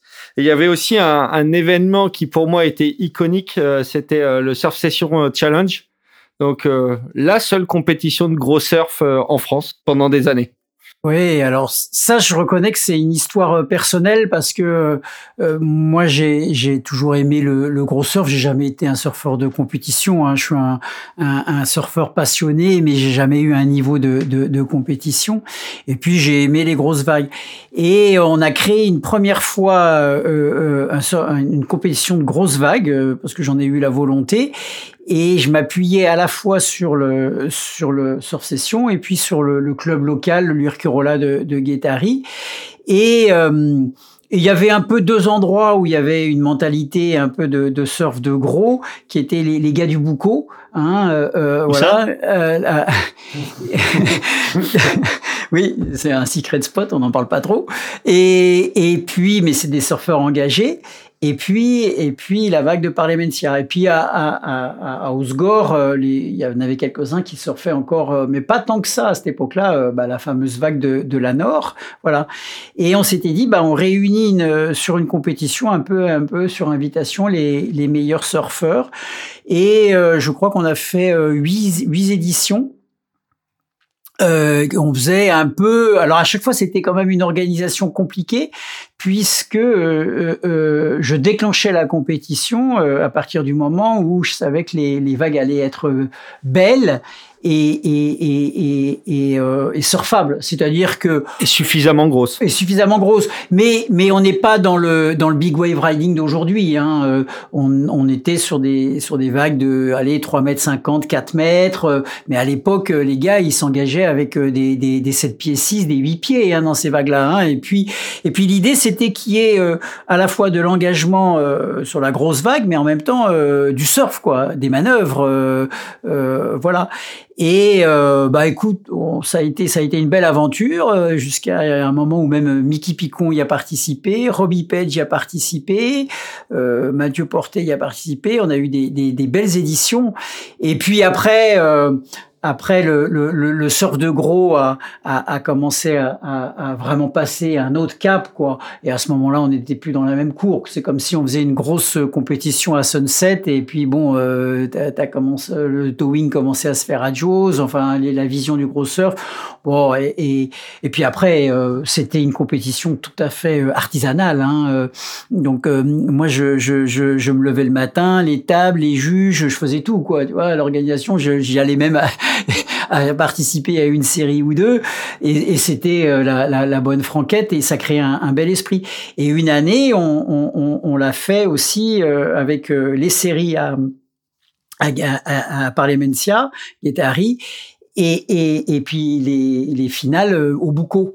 Et dans l'ambiance du Bouco, euh, avec dans cette vague euh, quand même qui était spécialement euh, euh, costaud, et avec les gars du Bouco, donc il y a eu des moments, des moments. euh, assez spécialement forts. costaud aussi. Oui, spécialement costaud, oui. Alors moi j'ai une question. Comment t'as réussi à faire admettre une compète non organisée par leur club là-bas? Eh bien, euh, parce que il faut dire ce qui est, c'est qu'à l'époque il y avait Pascal Moret qui travaillait à Surf Session à la publicité et, et il était originaire du Boucau. Et il a servi un peu de de de, de, de diplomate, hein, voilà. Il nous a aidés. Euh, mais pour la petite histoire, je vais te dire, euh, maintenant que je peux la raconter, hein, euh, en fait, ce qui s'est passé, c'est qu'il y a eu un, jour un, surfeur du Boucau qui avait même fait un, score sur un, un surf session challenge. Et puis sur le, le surf session challenge d'après, comme je, je le faisais sur invitation, et j'essayais de répartir un certain nombre de surfeurs par club. Tu vois, par euh, alors voilà. Et du coup, sur le Boucau, je pouvais pas inviter tout le monde. Et donc lui, par inattention, etc. Finalement, il n'a pas été invité. Et un jour, je suis allé au Boucau, je suis allé surfer, et quand je suis sorti, eh bien, j'avais mis tous mes pneus à plat. voilà, voilà. C'était de bonne guerre. Et euh, et du coup, bon, bah, après, on s'est rabiboché et l'histoire était là. Donc voilà, là, les Boucaux, c'est des, c'est des, c'est des francs tireurs. Imaginer la pression que doit subir euh, Randy Rarick sur le North Shore avec voilà, voilà, voilà, voilà. Et euh, euh, donc l'histoire est l'histoire est marrante, mais euh, mais bon après il y avait surtout, euh, euh, je pense qu'entre les, les surfeurs de de, de Guétari et les surfeurs du Boucau, à partir du moment où tu surfes le gros, il y avait quand même un état d'esprit un peu engagé, etc. Faut faut quand même replacer aussi, hein c'est que le surf de gros à l'époque, euh, on avait des liches qui plus ou moins cassaient une fois sur deux parce qu'ils tenaient pas le coup.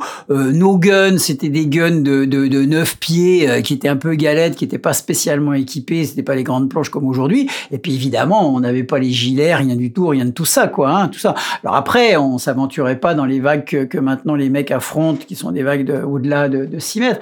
Mais euh, mais et du coup, il y avait bah, cet engagement. euh, puis il y avait pas beaucoup de gens qui surfaient le gros, euh, voilà. Et, et après, il y avait la tradition du bouquet, du boucau, qui était évidemment la, la troisième mi-temps. Hein, enfin, euh, voilà, donc.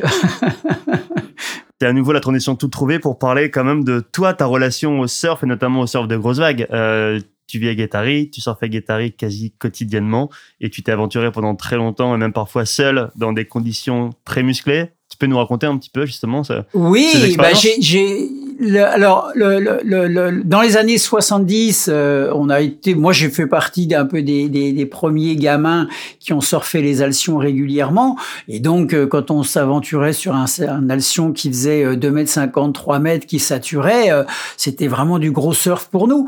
Et puis après, moi, euh, mon aventure, ça a été, bah, on surfait les alcions.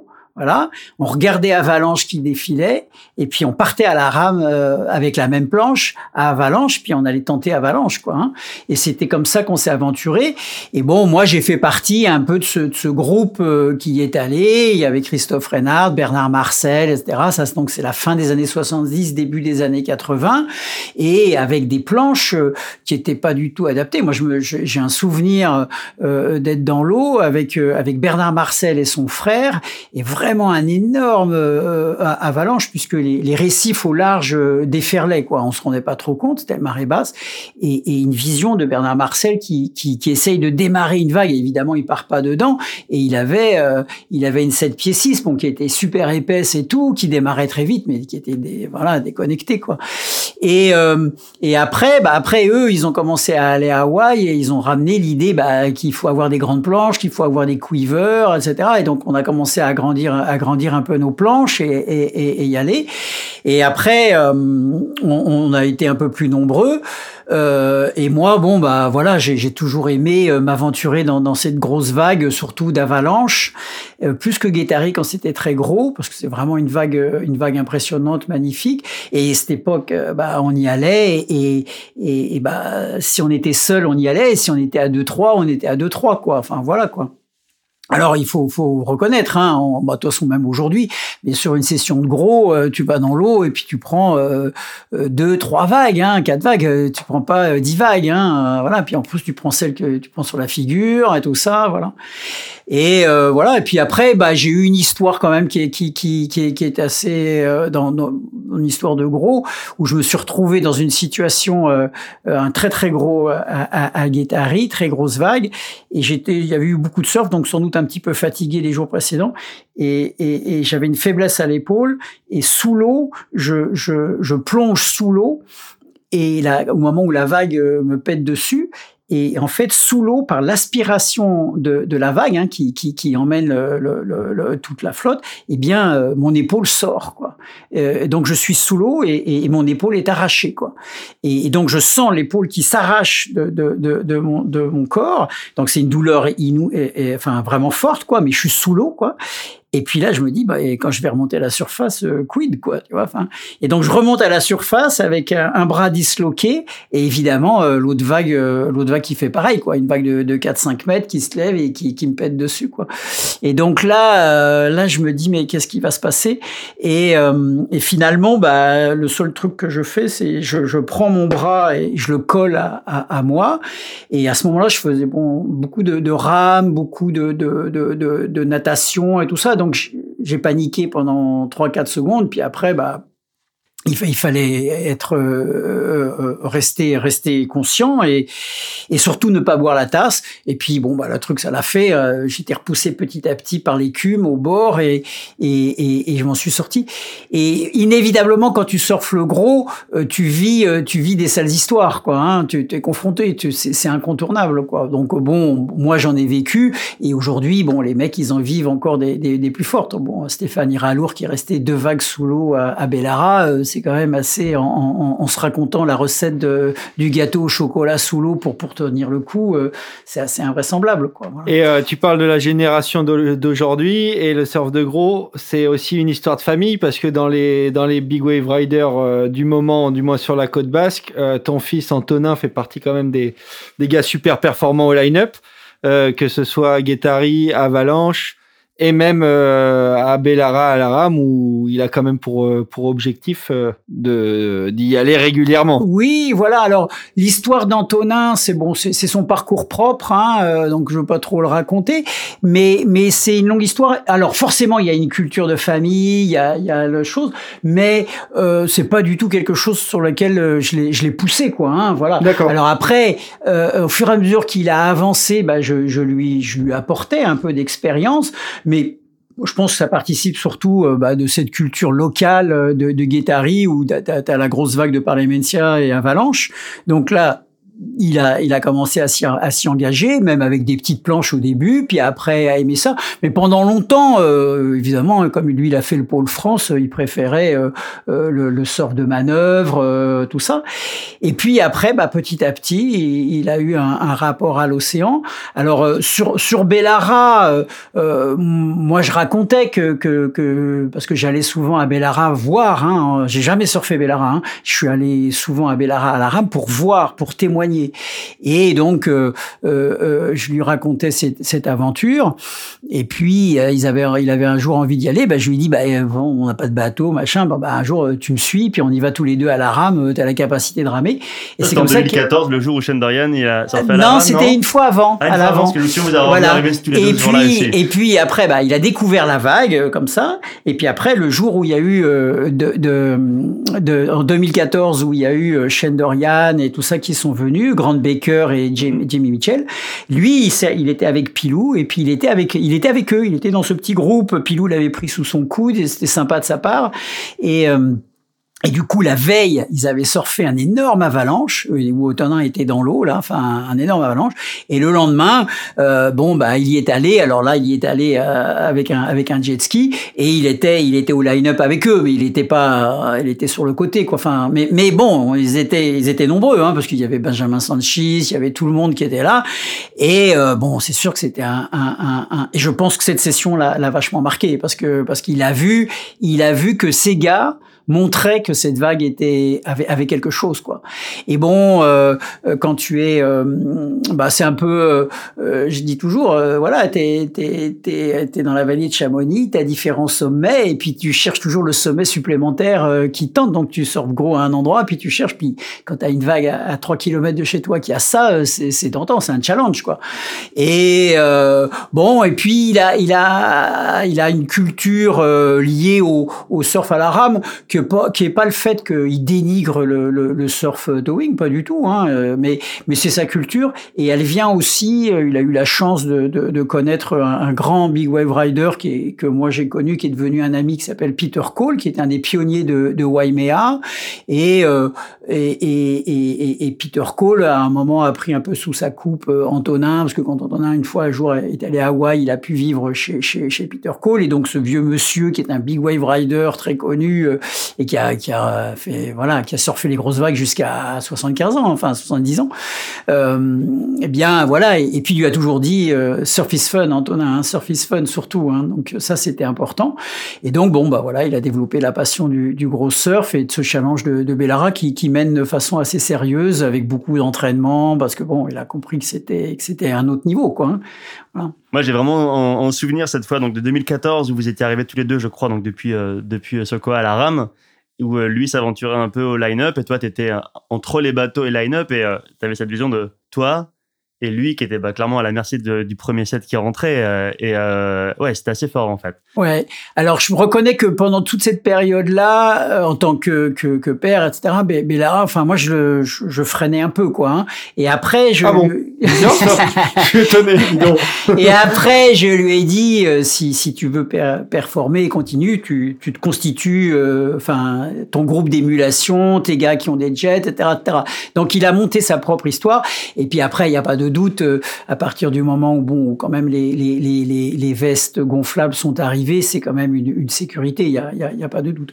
Mais, euh, mais bon, il, sait ce que c'est, hein. il, en a pris sur la figure à, à Bellara, il les a encaissés, euh, enfin voilà, il, mais il, fait un entraînement, enfin, staccanoviste hein, pour, pour y aller. Hein. Je veux dire, là, cette année, la piscine ne, ne, démarrait pas encore des entraînements à cause du Covid, il allait à, à 5 heures du matin à Osgore pour faire un entraînement à 6 heures, euh, euh, voilà, et, s'entraîner pour se préparer et être prêt, quoi. Hein, tu vois, donc c'est vraiment une passion, un état d'esprit, mais c'est un rapport à l'océan, hein, je crois qu'il a ça. Et puis comme tu disais, maintenant ils sont vraiment un crew de Jean de Bidard et de, fin, de, de toute la côte, et il y a il y a plusieurs scènes. Il y a la scène à Osgore, il y a la scène, euh, il y a la scène euh, aux, alentours de Bidar, euh, Guettari, euh, tout ça. Et, il y a vraiment une émulation avec des très jeunes qui chargent très gros. Mais c'est c'est exactement le pendant de ce qui s'est passé à Jaws, parce que j'en discutais avec avec euh, Michel Laronde hein, et avec son fils qui surfe à Jaws.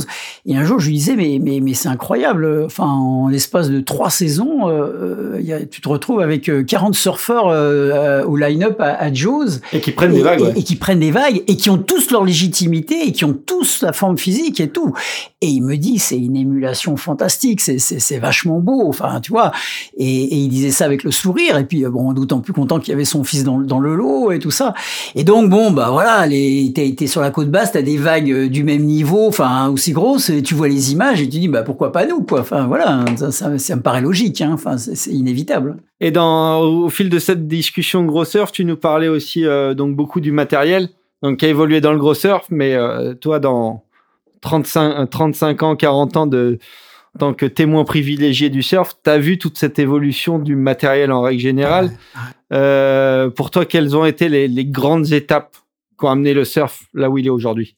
Bah, Petite et grosse vague d'ailleurs. Bah, non, mais d'une façon générale, évidemment, le, la, la, révolution du shortboard, hein, il y a absolument pas photo. Enfin, moi, quand j'étais petit, je pouvais même pas porter le longboard, donc très vite le shortboard est arrivé. Mais ce qu'il faut voir, c'est qu'à l'époque, quand le shortboard se développait, euh, il y a, les, les formes étaient allées dans tous les sens les rails allaient dans tous les sens, pincés, épais, etc. Et nous-mêmes qui apprenions à surfer, le style, il était absolument pas établi, le pivot des épaules, absolument pas établi et tout ça. Et donc, euh, en fait, surfer bien avec un single fin à l'époque, c'était vraiment euh, une performance. Parce que ce qu'il faut expliquer, c'est que avec un single fin, euh, en fait, un single fin, il prend la vitesse de la vague et il prend sa vitesse à l'endroit où tu arrives à mettre la planche là où la, la, la, la vague le propulse le plus vite. Voilà. Tandis que euh, ce qui a amené le thruster, le thruster a amené de l'accélération. Voilà, tu fais un virage, tu mets tes appuis et tu accélères et ça te donne une impulsion. Donc tu peux être en retard ou en avance sur la vague et c'est toi qui décides de, de, ta vitesse sur la vague. Tandis qu'avec le single fin, pour pour vraiment être au bon endroit, eh bien faut, faut, faut placer le single fin là où la, la, la vague te propulse le plus. Et à cette époque-là, on avait des planches bon qui étaient qui tournaient pas, qui piquaient, qui le rail plantait, etc. Et donc faut faut quand même l'avouer, euh, euh, toute cette période tu avais des très très bons surfeurs, euh, Christophe Reinhardt, euh, voilà, euh, Samy Sansou, tout ça, des très bons surfeurs. Mais nous, bon, qui étaient donc bon, des bons surfeurs, voilà, on surfait beaucoup, mais on, on, on, avait quand même des difficultés. On se faisait, pour le, le cas, se faisait, on se faisait souvent enfermer, quoi. Tu vois, la section qui tombe devant toi était enfermée.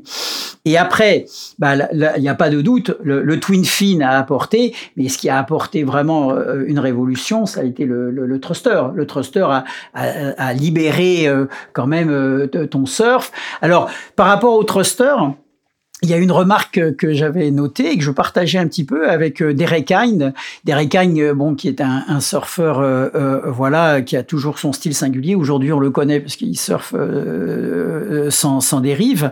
Mais quand il chroniquait le surf, il disait le thruster a, a, a, a, finalement a lissé les styles. Et tu prends les surfeurs des années 70, début des années 80, mais vraiment chaque surfeur est, est, est identifiable par son propre style quoi, vraiment euh, son placement dans la vague, etc. Et puis petit à petit, euh, le surf s'est un peu uniformisé parce que les planches se sont euh, uniformisées, le, le, surf a trouvé sa technique et, et, et le thruster a été le, le, la planche qui a, qui a, permis ça et puis qui a permis évidemment de, performer, hein, d'aller beaucoup plus loin dans la vague. Et donc ça, ça a été euh, une étape très importante. Néanmoins, ce qui se passait, c'est que euh, c'était un surf quand même encore de glisse. Hein, les, planches des années 80, euh, c'est des planches qui sont très plates, qui ont très peu de rockers, etc. Et puis après, il y a eu euh, cette révolution amenée par euh, par le New School, hein, par toute la génération des années 90, qui ont fait des planches très étroites et très bananées, qui n'avaient aucune glisse, mais qui étaient tout en relance, en appui, tu vois, et, et qui ont développé euh, le principe de la tonicité dans le surf, quoi. Hein. Le fait d'être très très tonique. Évidemment, euh, t'as 15, 16 ans, 20 ans, t'es hyper tonique, etc. Et donc, euh, euh, tu, tu, tu, tu oscilles ta trajectoire. Et c'est ce type de planches qui ont permis, bah, par exemple, de, de prendre des tubes extrêmement profonds, parce que le rail et le, et le, et le rocker permettent une conduite de la planche beaucoup plus précise, et puis tu oscilles dans, dans, dans, dans le tube. Tube. Parce que avant, un tube, euh, voilà, tu t'engageais, tu allais tout droit, puis poum, ça te tombait sur la figure où tu en sortais. Tandis que là, bah, on, tu vois, les tubes à la Andy Irons ou à la Kelly où tu oscilles dedans. Et ça, c'est ça, c'est les planches hein, qui ont amené ça, ces planches un peu incurvées. Puis après, bah, le surf toujours part dans un extrême. C'est-à-dire que les planches hyper étroites, hyper bananées, euh, voilà, que, que pouvaient surfer que les que les pros. Et puis petit à petit, tu lisses, etc. Et aujourd'hui, euh, quand même, la, la, la, qualité des planches, c'est de concevoir une planche qui a un très beau rocker, c'est-à-dire la courbe de profil qui est vraiment équilibrée de, de l'arrière à l'avant de la planche, alors qu'avant, bah, en fait, tu avais une partie au milieu qui était un peu plate, une partie relevée qui était un peu devant et une partie relevée qui était un peu à l'arrière, quoi. Enfin, c'était un peu grossier, quoi. D'ailleurs, en comparaison des années 90, souvent maintenant, on a plus de rockers sur l'arrière que sur l'avant. Tout à fait, tout à fait, Ben oui, parce que en fait, euh, euh maintenant, euh, euh, on a découvert que pour la rame, bah, il fallait une planche qui ait pas trop de de de de, de, lift, de, de, rocker devant, parce que sinon tu pousses de l'eau et puis tu t'engages pas euh, dans, dans la vague. Et puis, en fait, avec des appuis arrière, tu arrives à la contrôler pour pas qu'elle pique dans la vague. Et par contre, évidemment, il faut il faut du rocker à l'arrière pour la rendre manœuvrante, parce que sinon, bah, c'est une planche à repasser, quoi. Enfin voilà, quoi. Et euh, est-ce qu'il y a d'autres évolutions euh, dans le surf qui te paraissent euh, très importantes ces 20 dernières années? Même plus que sur les 20 dernières années, c'est évidemment l'évolution du surf féminin. Hein, et, je crois que le, surf a été un, des sports qui, pour moi, a été un des plus... Bon, la société a toujours été sexiste, mais le surf était particulièrement sexiste. Dans les années 60, moi j'étais enfant, euh, mes frères surf, mon frère surfait, ses copains surfaient, et ses copines c'était les surf widows. Hein. Elles étaient sur la plage en maillot de bain, elles se faisaient bronzer et elles, elles disaient oh non on va pas surfer parce qu'on va avoir des épaules trop larges et, et, et on va être moche. Donc c'était ça. Et puis heureusement est arrivé euh, dans la fin des années 70 euh, les, le, le, bodyboard hein, qui a permis quand même aux filles de, de, participer un peu à être actives un peu euh, dans, dans le surf. Mais néanmoins le surf était était était sexiste. Et pour preuve, je raconte toujours cette histoire. Euh, quel est le On a un sport où l'objet qui est le plus essentiel, hein, qui, est, qui est la wax, eh bien, il s'appelle sexe. Hein, sex wax, hein, créé au début des années 70. Je veux dire, tu joues au golf, tu tapes pas dans une balle qui s'appelle sex ball. Hein. Tu joues au tennis, tu joues pas avec une raquette qui s'appelle euh, sexe. Hein. Donc euh, nous, et évidemment, euh, émancipation, libération à la fin des années 60 et bah, libération sexuelle. Et puis le surf qui devient bah, le condensé de, six surf and sex, quoi. Et sous, sous ce couvert-là, même si dans les années 70 les filles étaient seins nus qu'il y avait bon euh, Peace and Love et que c'était assez cool. Néanmoins, il y avait toujours ce côté un peu euh, euh, bah, de la fille sexy quoi hein. et puis et puis des mecs qui qui parlaient des, des là et puis surtout la pratique elle qui était euh, à 80% ou enfin pas 80 99% masculine hein. et puis et puis les filles qui qui étaient sur le tour qui essayaient de s'afficher eh bien elles n'existaient pas Judy Cooper elle s'est fait gifler dans l'eau à Hawaï par Johnny Boy Gomez quoi enfin voilà quoi c'était ça la dureté du, du, du truc et, et, et moi, j'ai assisté, euh, alors après, début des années 80, les bikini contests, hein, euh, Riff, euh, Riff qui, qui fait des publicités avec un corps, un corps de femme, soit ses fesses, soit ses seins, mais évidemment sa tête coupée.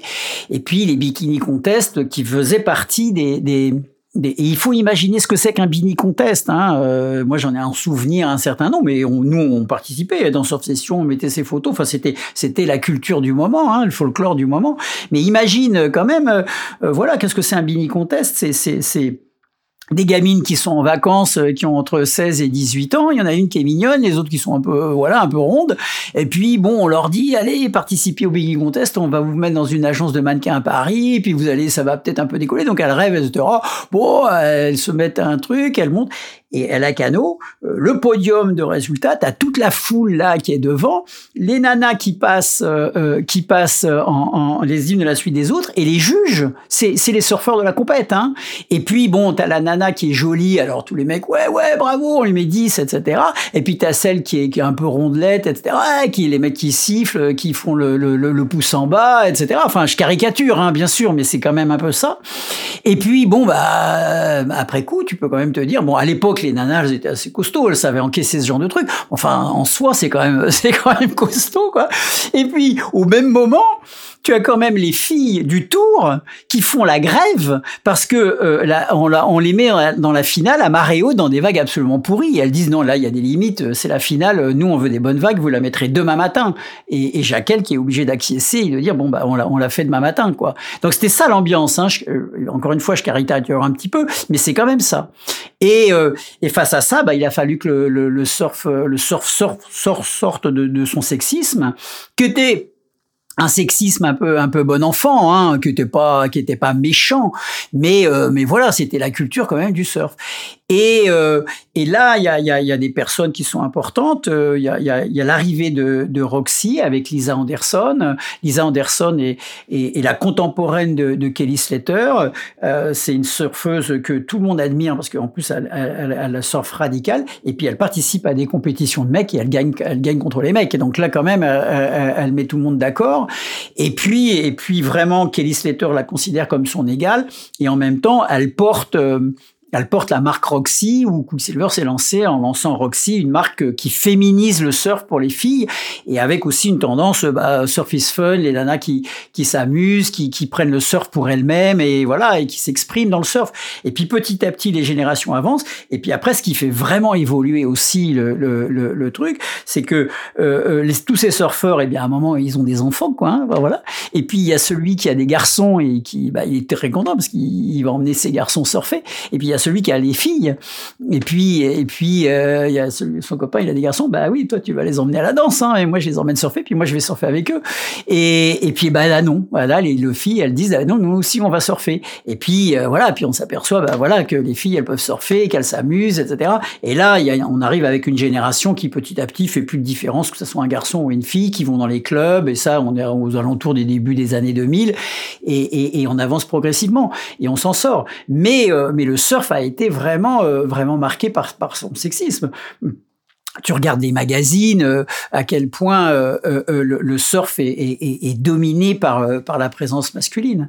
Et puis après, il y a surtout eu, le surf a permis euh, ce qui était une tendance générale de la société, qui a été un, un retournement des années 70, où les années 70 c'était un peu euh, nature, pas maquillage, rien du tout, euh, vie bohème, etc. Et les années 80 où on a eu une sexualisation du, du, du corps féminin, notamment euh, bah, les, les pubrifs, etc. Et c'est venu, c'est venu en partie du, du, Brésil. Tu vois, par exemple au Brésil, le, le, corps féminin était, était très marqué. Et le surf a été très très important dans l'émancipation au Brésil. Et et en même temps cette sexualisation du, corps féminin, quoi. Et, le surf est, allé en plein dedans. Et puis même, euh, bon, bah, les, marques de, bah, encore le débat féministe qu'il y a au sein du surf, où euh, bon, les égéries des marques, c'est quand même des nanas qui sont un peu mignonnes euh, avant d'être bon, bonnes surfeuses. Bon, et puis aujourd'hui, t'as, t'as, heureusement, tu as des surfeuses qui mettent tout le monde d'accord et qui savent avant tout le surf. Et puis voilà. Puis tu as des Stéphanie Gilmore qui, qui imposent à la fois leur style, leur, leur élégance, etc. Donc voilà. mais euh, quand même, le surf était, était quand même euh, ça, ça, ça, a été une grosse évolution. Et aujourd'hui, euh, même s'il n'y a pas évidemment égalité dans l'eau en termes hommes et femmes, une fille qui va dans l'eau, elle, elle, elle, a sa place. Pas, je veux dire, voilà. Et puis tout simplement, un mec, il, il, est accouplé avec une nana qui fait du surf et, et, et, il lui dit pas, tu restes à la maison et tu me prépares à dîner et moi je rentre quand je, je surfais, c'est fini. Ça, ça marche plus quoi. ouais, puis tu as aussi les institutions, notamment la, la WVSL, en mettant les, les salaires, les salaires égaux et tu as, aussi une réalité de marché, c'est-à-dire comme tu disais, tu as de plus en plus de, de jeunes filles qui surfent, donc le marché, il est autant pour les jeunes filles que pour, euh, que pour les jeunes hommes, et du coup les acteurs du, du marché surf sont obligés de, de prendre ça en considération. Oui. Et euh, l'autre jour, je regardais le, le clip, euh, il y a Stab qui a sorti son Stab High au Mentawai.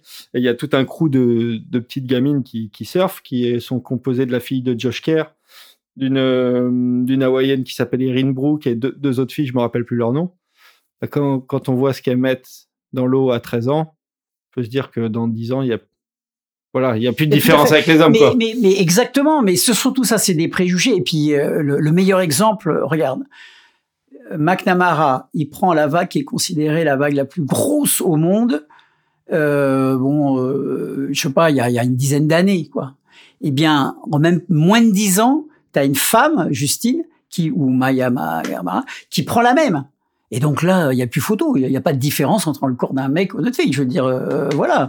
Et simplement, c'est une question de culture, d'engagement, de préjugés, de trucs. Et, et, et après, bah, les, les, toutes les filles, euh, on les a tellement forgées. Euh, la mère est pas pour vous. Moi-même, tu vois, je me disais, mais non, le surf c'est vachement violent, c'est pas pour une fille et tout. c'est faux. Enfin, je veux dire, c'est faux. Enfin voilà. Donc il faut dépasser tous ces préjugés. Alors il y avait ça, et il y a surtout inversement, le surf a quand même exploité la dimension sexy euh, de, la fille et donc la cantonnait à, ce qu'elle était quoi un personnage euh, quand même donc euh, donc là heureusement que les, choses ont largement évolué et ça ça a été une évolution notoire que j'ai vue au cours de cours de ma vie d'ailleurs Justine nous avait bâché à ce sujet là je sais pas si tu te rappelles quand on l'avait reçu, on lui avait posé la question en, ah, oui, la condition féminine dans le surf et elle nous avait dit bah pourquoi vous me posez la question? Il n'y a pas de question. Il n'y a pas de question. C'est que, vous la considérez. Ouais, si vous en parlez, c'est que vous la considérez. Moi, je la considère pas. Il n'y a pas de question. elle nous avait bien, elle nous avait bien cassé. Mais, ça, ça, euh, c'est évidemment. Hein.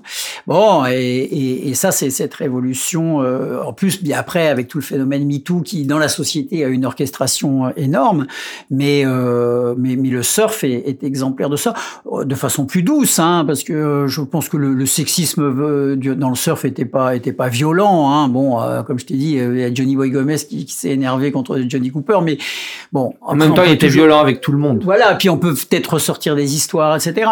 Mais, mais bon, euh, globalement, quand même, le surf était assez cool et les, et les, les mecs avec leur, leur, nana, ils étaient quand même cool, etc. Et, et la preuve, le bodyboard a, a été très féminisé, quoi. Hein. Voilà, hein, donc, euh, mais bon, le bodyboard, euh, comment ça s'est passé? C'est les années 80, donc le string et la nana qui fait le canard et la photo où on fait le canard et on voit ses fesses avec son string et elle fait du bodyboard. Enfin, je veux dire, c'est le cliché classique, quoi. Tu vois disant c'était aussi le truc de bah, genre euh, palmer, ça vous fera un beau cul. Euh, voilà, exactement. Enfin, tous ces trucs-là. Donc, mm. Euh, donc on voit bien quand même. Il y a eu du, y a eu du voilà, chemin. Il y a eu du chemin, quoi. Il y a eu du chemin et heureusement, quoi. Ouais, très intéressant. Analyse très pertinente. Euh, tout ça nous fait arriver doucement vers la fin de l'émission, Gibus. Je pensais qu'on allait battre le record de longueur, mais non. on n'est pas loin, mais non. Merci en tous les cas de votre accueil, c'est sympa euh, Daz, ne t'en fais pas.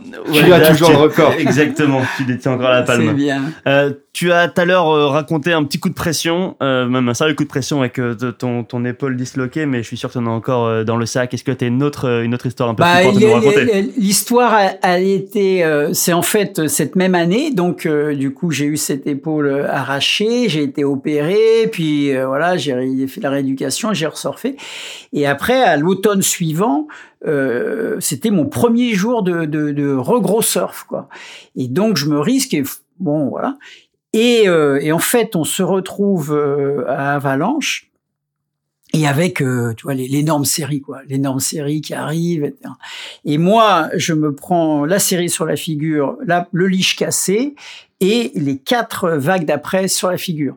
Et, euh, et à la quatrième, euh, là, j'ai les poumons qui, qui, euh, tu vois, qui font un point, quoi.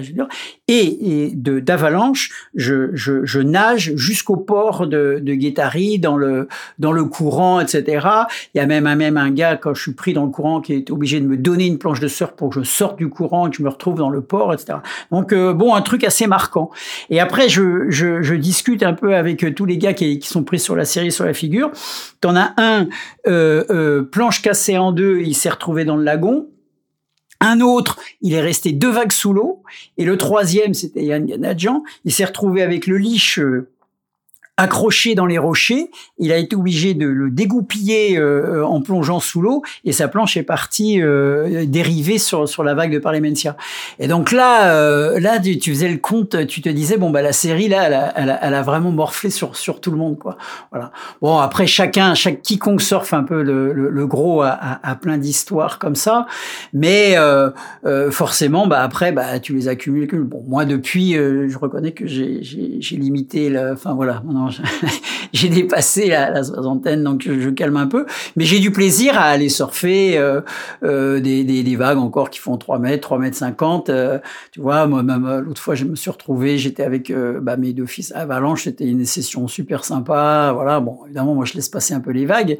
Mais et puis là, il y a le, le truc qui est surtout beaucoup plus difficile pour moi, c'est la compétition.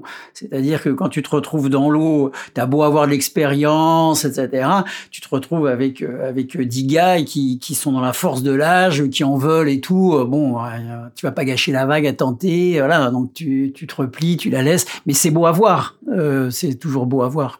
Merci pour ce coup de pression. En tout cas, ce qui est, ce qu'il faut noter de ce coup de pression, c'est surtout que tu continues à aller surfer depuis euh, depuis un bon moment. Tu restes motivé. Et on arrive à notre dernière rubrique de l'émission qui est le Grom Spirit, donc un conseil motivation. Est-ce que tu as un conseil motivation à donner à nos auditeurs bah, moi, je pense que le, surf, euh, je suis euh, impressionné, si tu veux, par rapport au monde qui se met dans l'eau. Finalement, beaucoup de gens vont dans l'eau et, et, et, ne prennent pas forcément beaucoup de vagues et passent euh, beaucoup de temps d'attente et finalement s'y accrochent.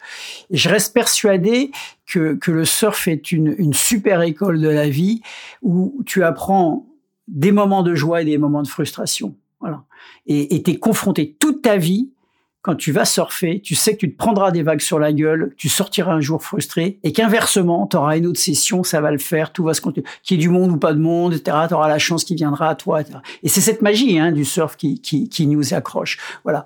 Et donc, euh, quelles que soient les époques, quel que soit euh, euh, l'âge, etc., et je suis sûr que les, les anciens Polynésiens vivaient cette, cette même chose, c'est cette sensation euh, de ce rapport à la vague et ce rapport dans l'océan.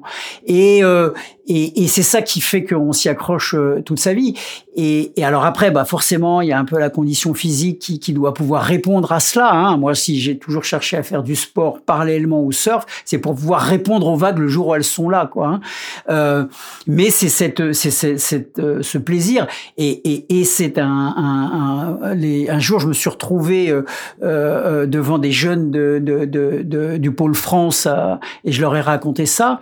Et, bon, eux, ils vivent la frustration de la compétition, etc. Mais, même dans le surf, euh, tu, le vis. Et c'est ce qui t'y accroche, quoi. Hein, euh, et c'est une super leçon. Et, et, ce, rapport à l'océan qui, qui, qui, te noue. Donc, euh, toujours l'avoir en tête, quoi. C'est ça qui... qui et, in fine, hein, in fine la, la, la, phrase, la phrase de, Peter Cole, le surf is fun, quoi. On surfe pour, ce, pour, pour le plaisir. Pour le plaisir. Ben voilà, quel plus beau mot pour finir l'émission que celui-ci. Gibus, un grand merci d'être venu euh, passer un peu de temps avec nous. Ça faisait très longtemps qu'on voulait t'avoir. Euh, enfin, en ce qui me concerne, en tout cas, tu es la personne qui fait qu'aujourd'hui, euh, je rêve de surf à peu près chaque nuit et de ce jour où je vais vers le magazine et je pense que c'est pareil pour vous les gars. Tout à l'heure, tu as dit une phrase qui était le surf a quelque chose à dire et en fait, je trouve que voilà, c'est plus que jamais vrai, surtout quand on t'écoute parler et, et c'est pour ça que j'invite tous les gens qui nous écoutent à, euh, s'ils l'ont pas encore fait, ouvrir tes livres et se procurer aussi bah, Surfer Journal en kiosque ou en abonnement. C'est pas d'ailleurs un super cadeau à l'occasion, mais voilà, c'était c'était les propos d'un d'un surfeur passionné et passionnant, comme je l'ai dit au début. merci beaucoup. Merci de m'avoir accueilli, ça m'a fait plaisir. Puis j'adore partager comme ça des conversations. Et, euh, et puis surtout, bah, je suis avec deux passionnés, hein, donc ça, c'est, on pourrait continuer à parler surf jusqu'à demain matin. Merci bien. Merci Gibus. Voilà, et pour les gens qui euh, écoutent l'émission, euh, vous connaissez euh, notre la façon de la conclure. Tout ce dont on a parlé sera retrouvé en description de l'épisode. On va pouvoir en mettre les liens de tes films, les liens aussi de Surfer Journal, pas mal d'archives aussi. On espère, Gibus, que tu vas pouvoir nous mettre à disposition quelques photos d'archives aussi pour pouvoir alimenter, alimenter notre compte Instagram. L'épisode sera retrouvé sur iTunes, Spotify, SoundCloud, surfsession.com. Encore un grand merci à notre partenaire Billabong et n'oubliez pas, allez surfer You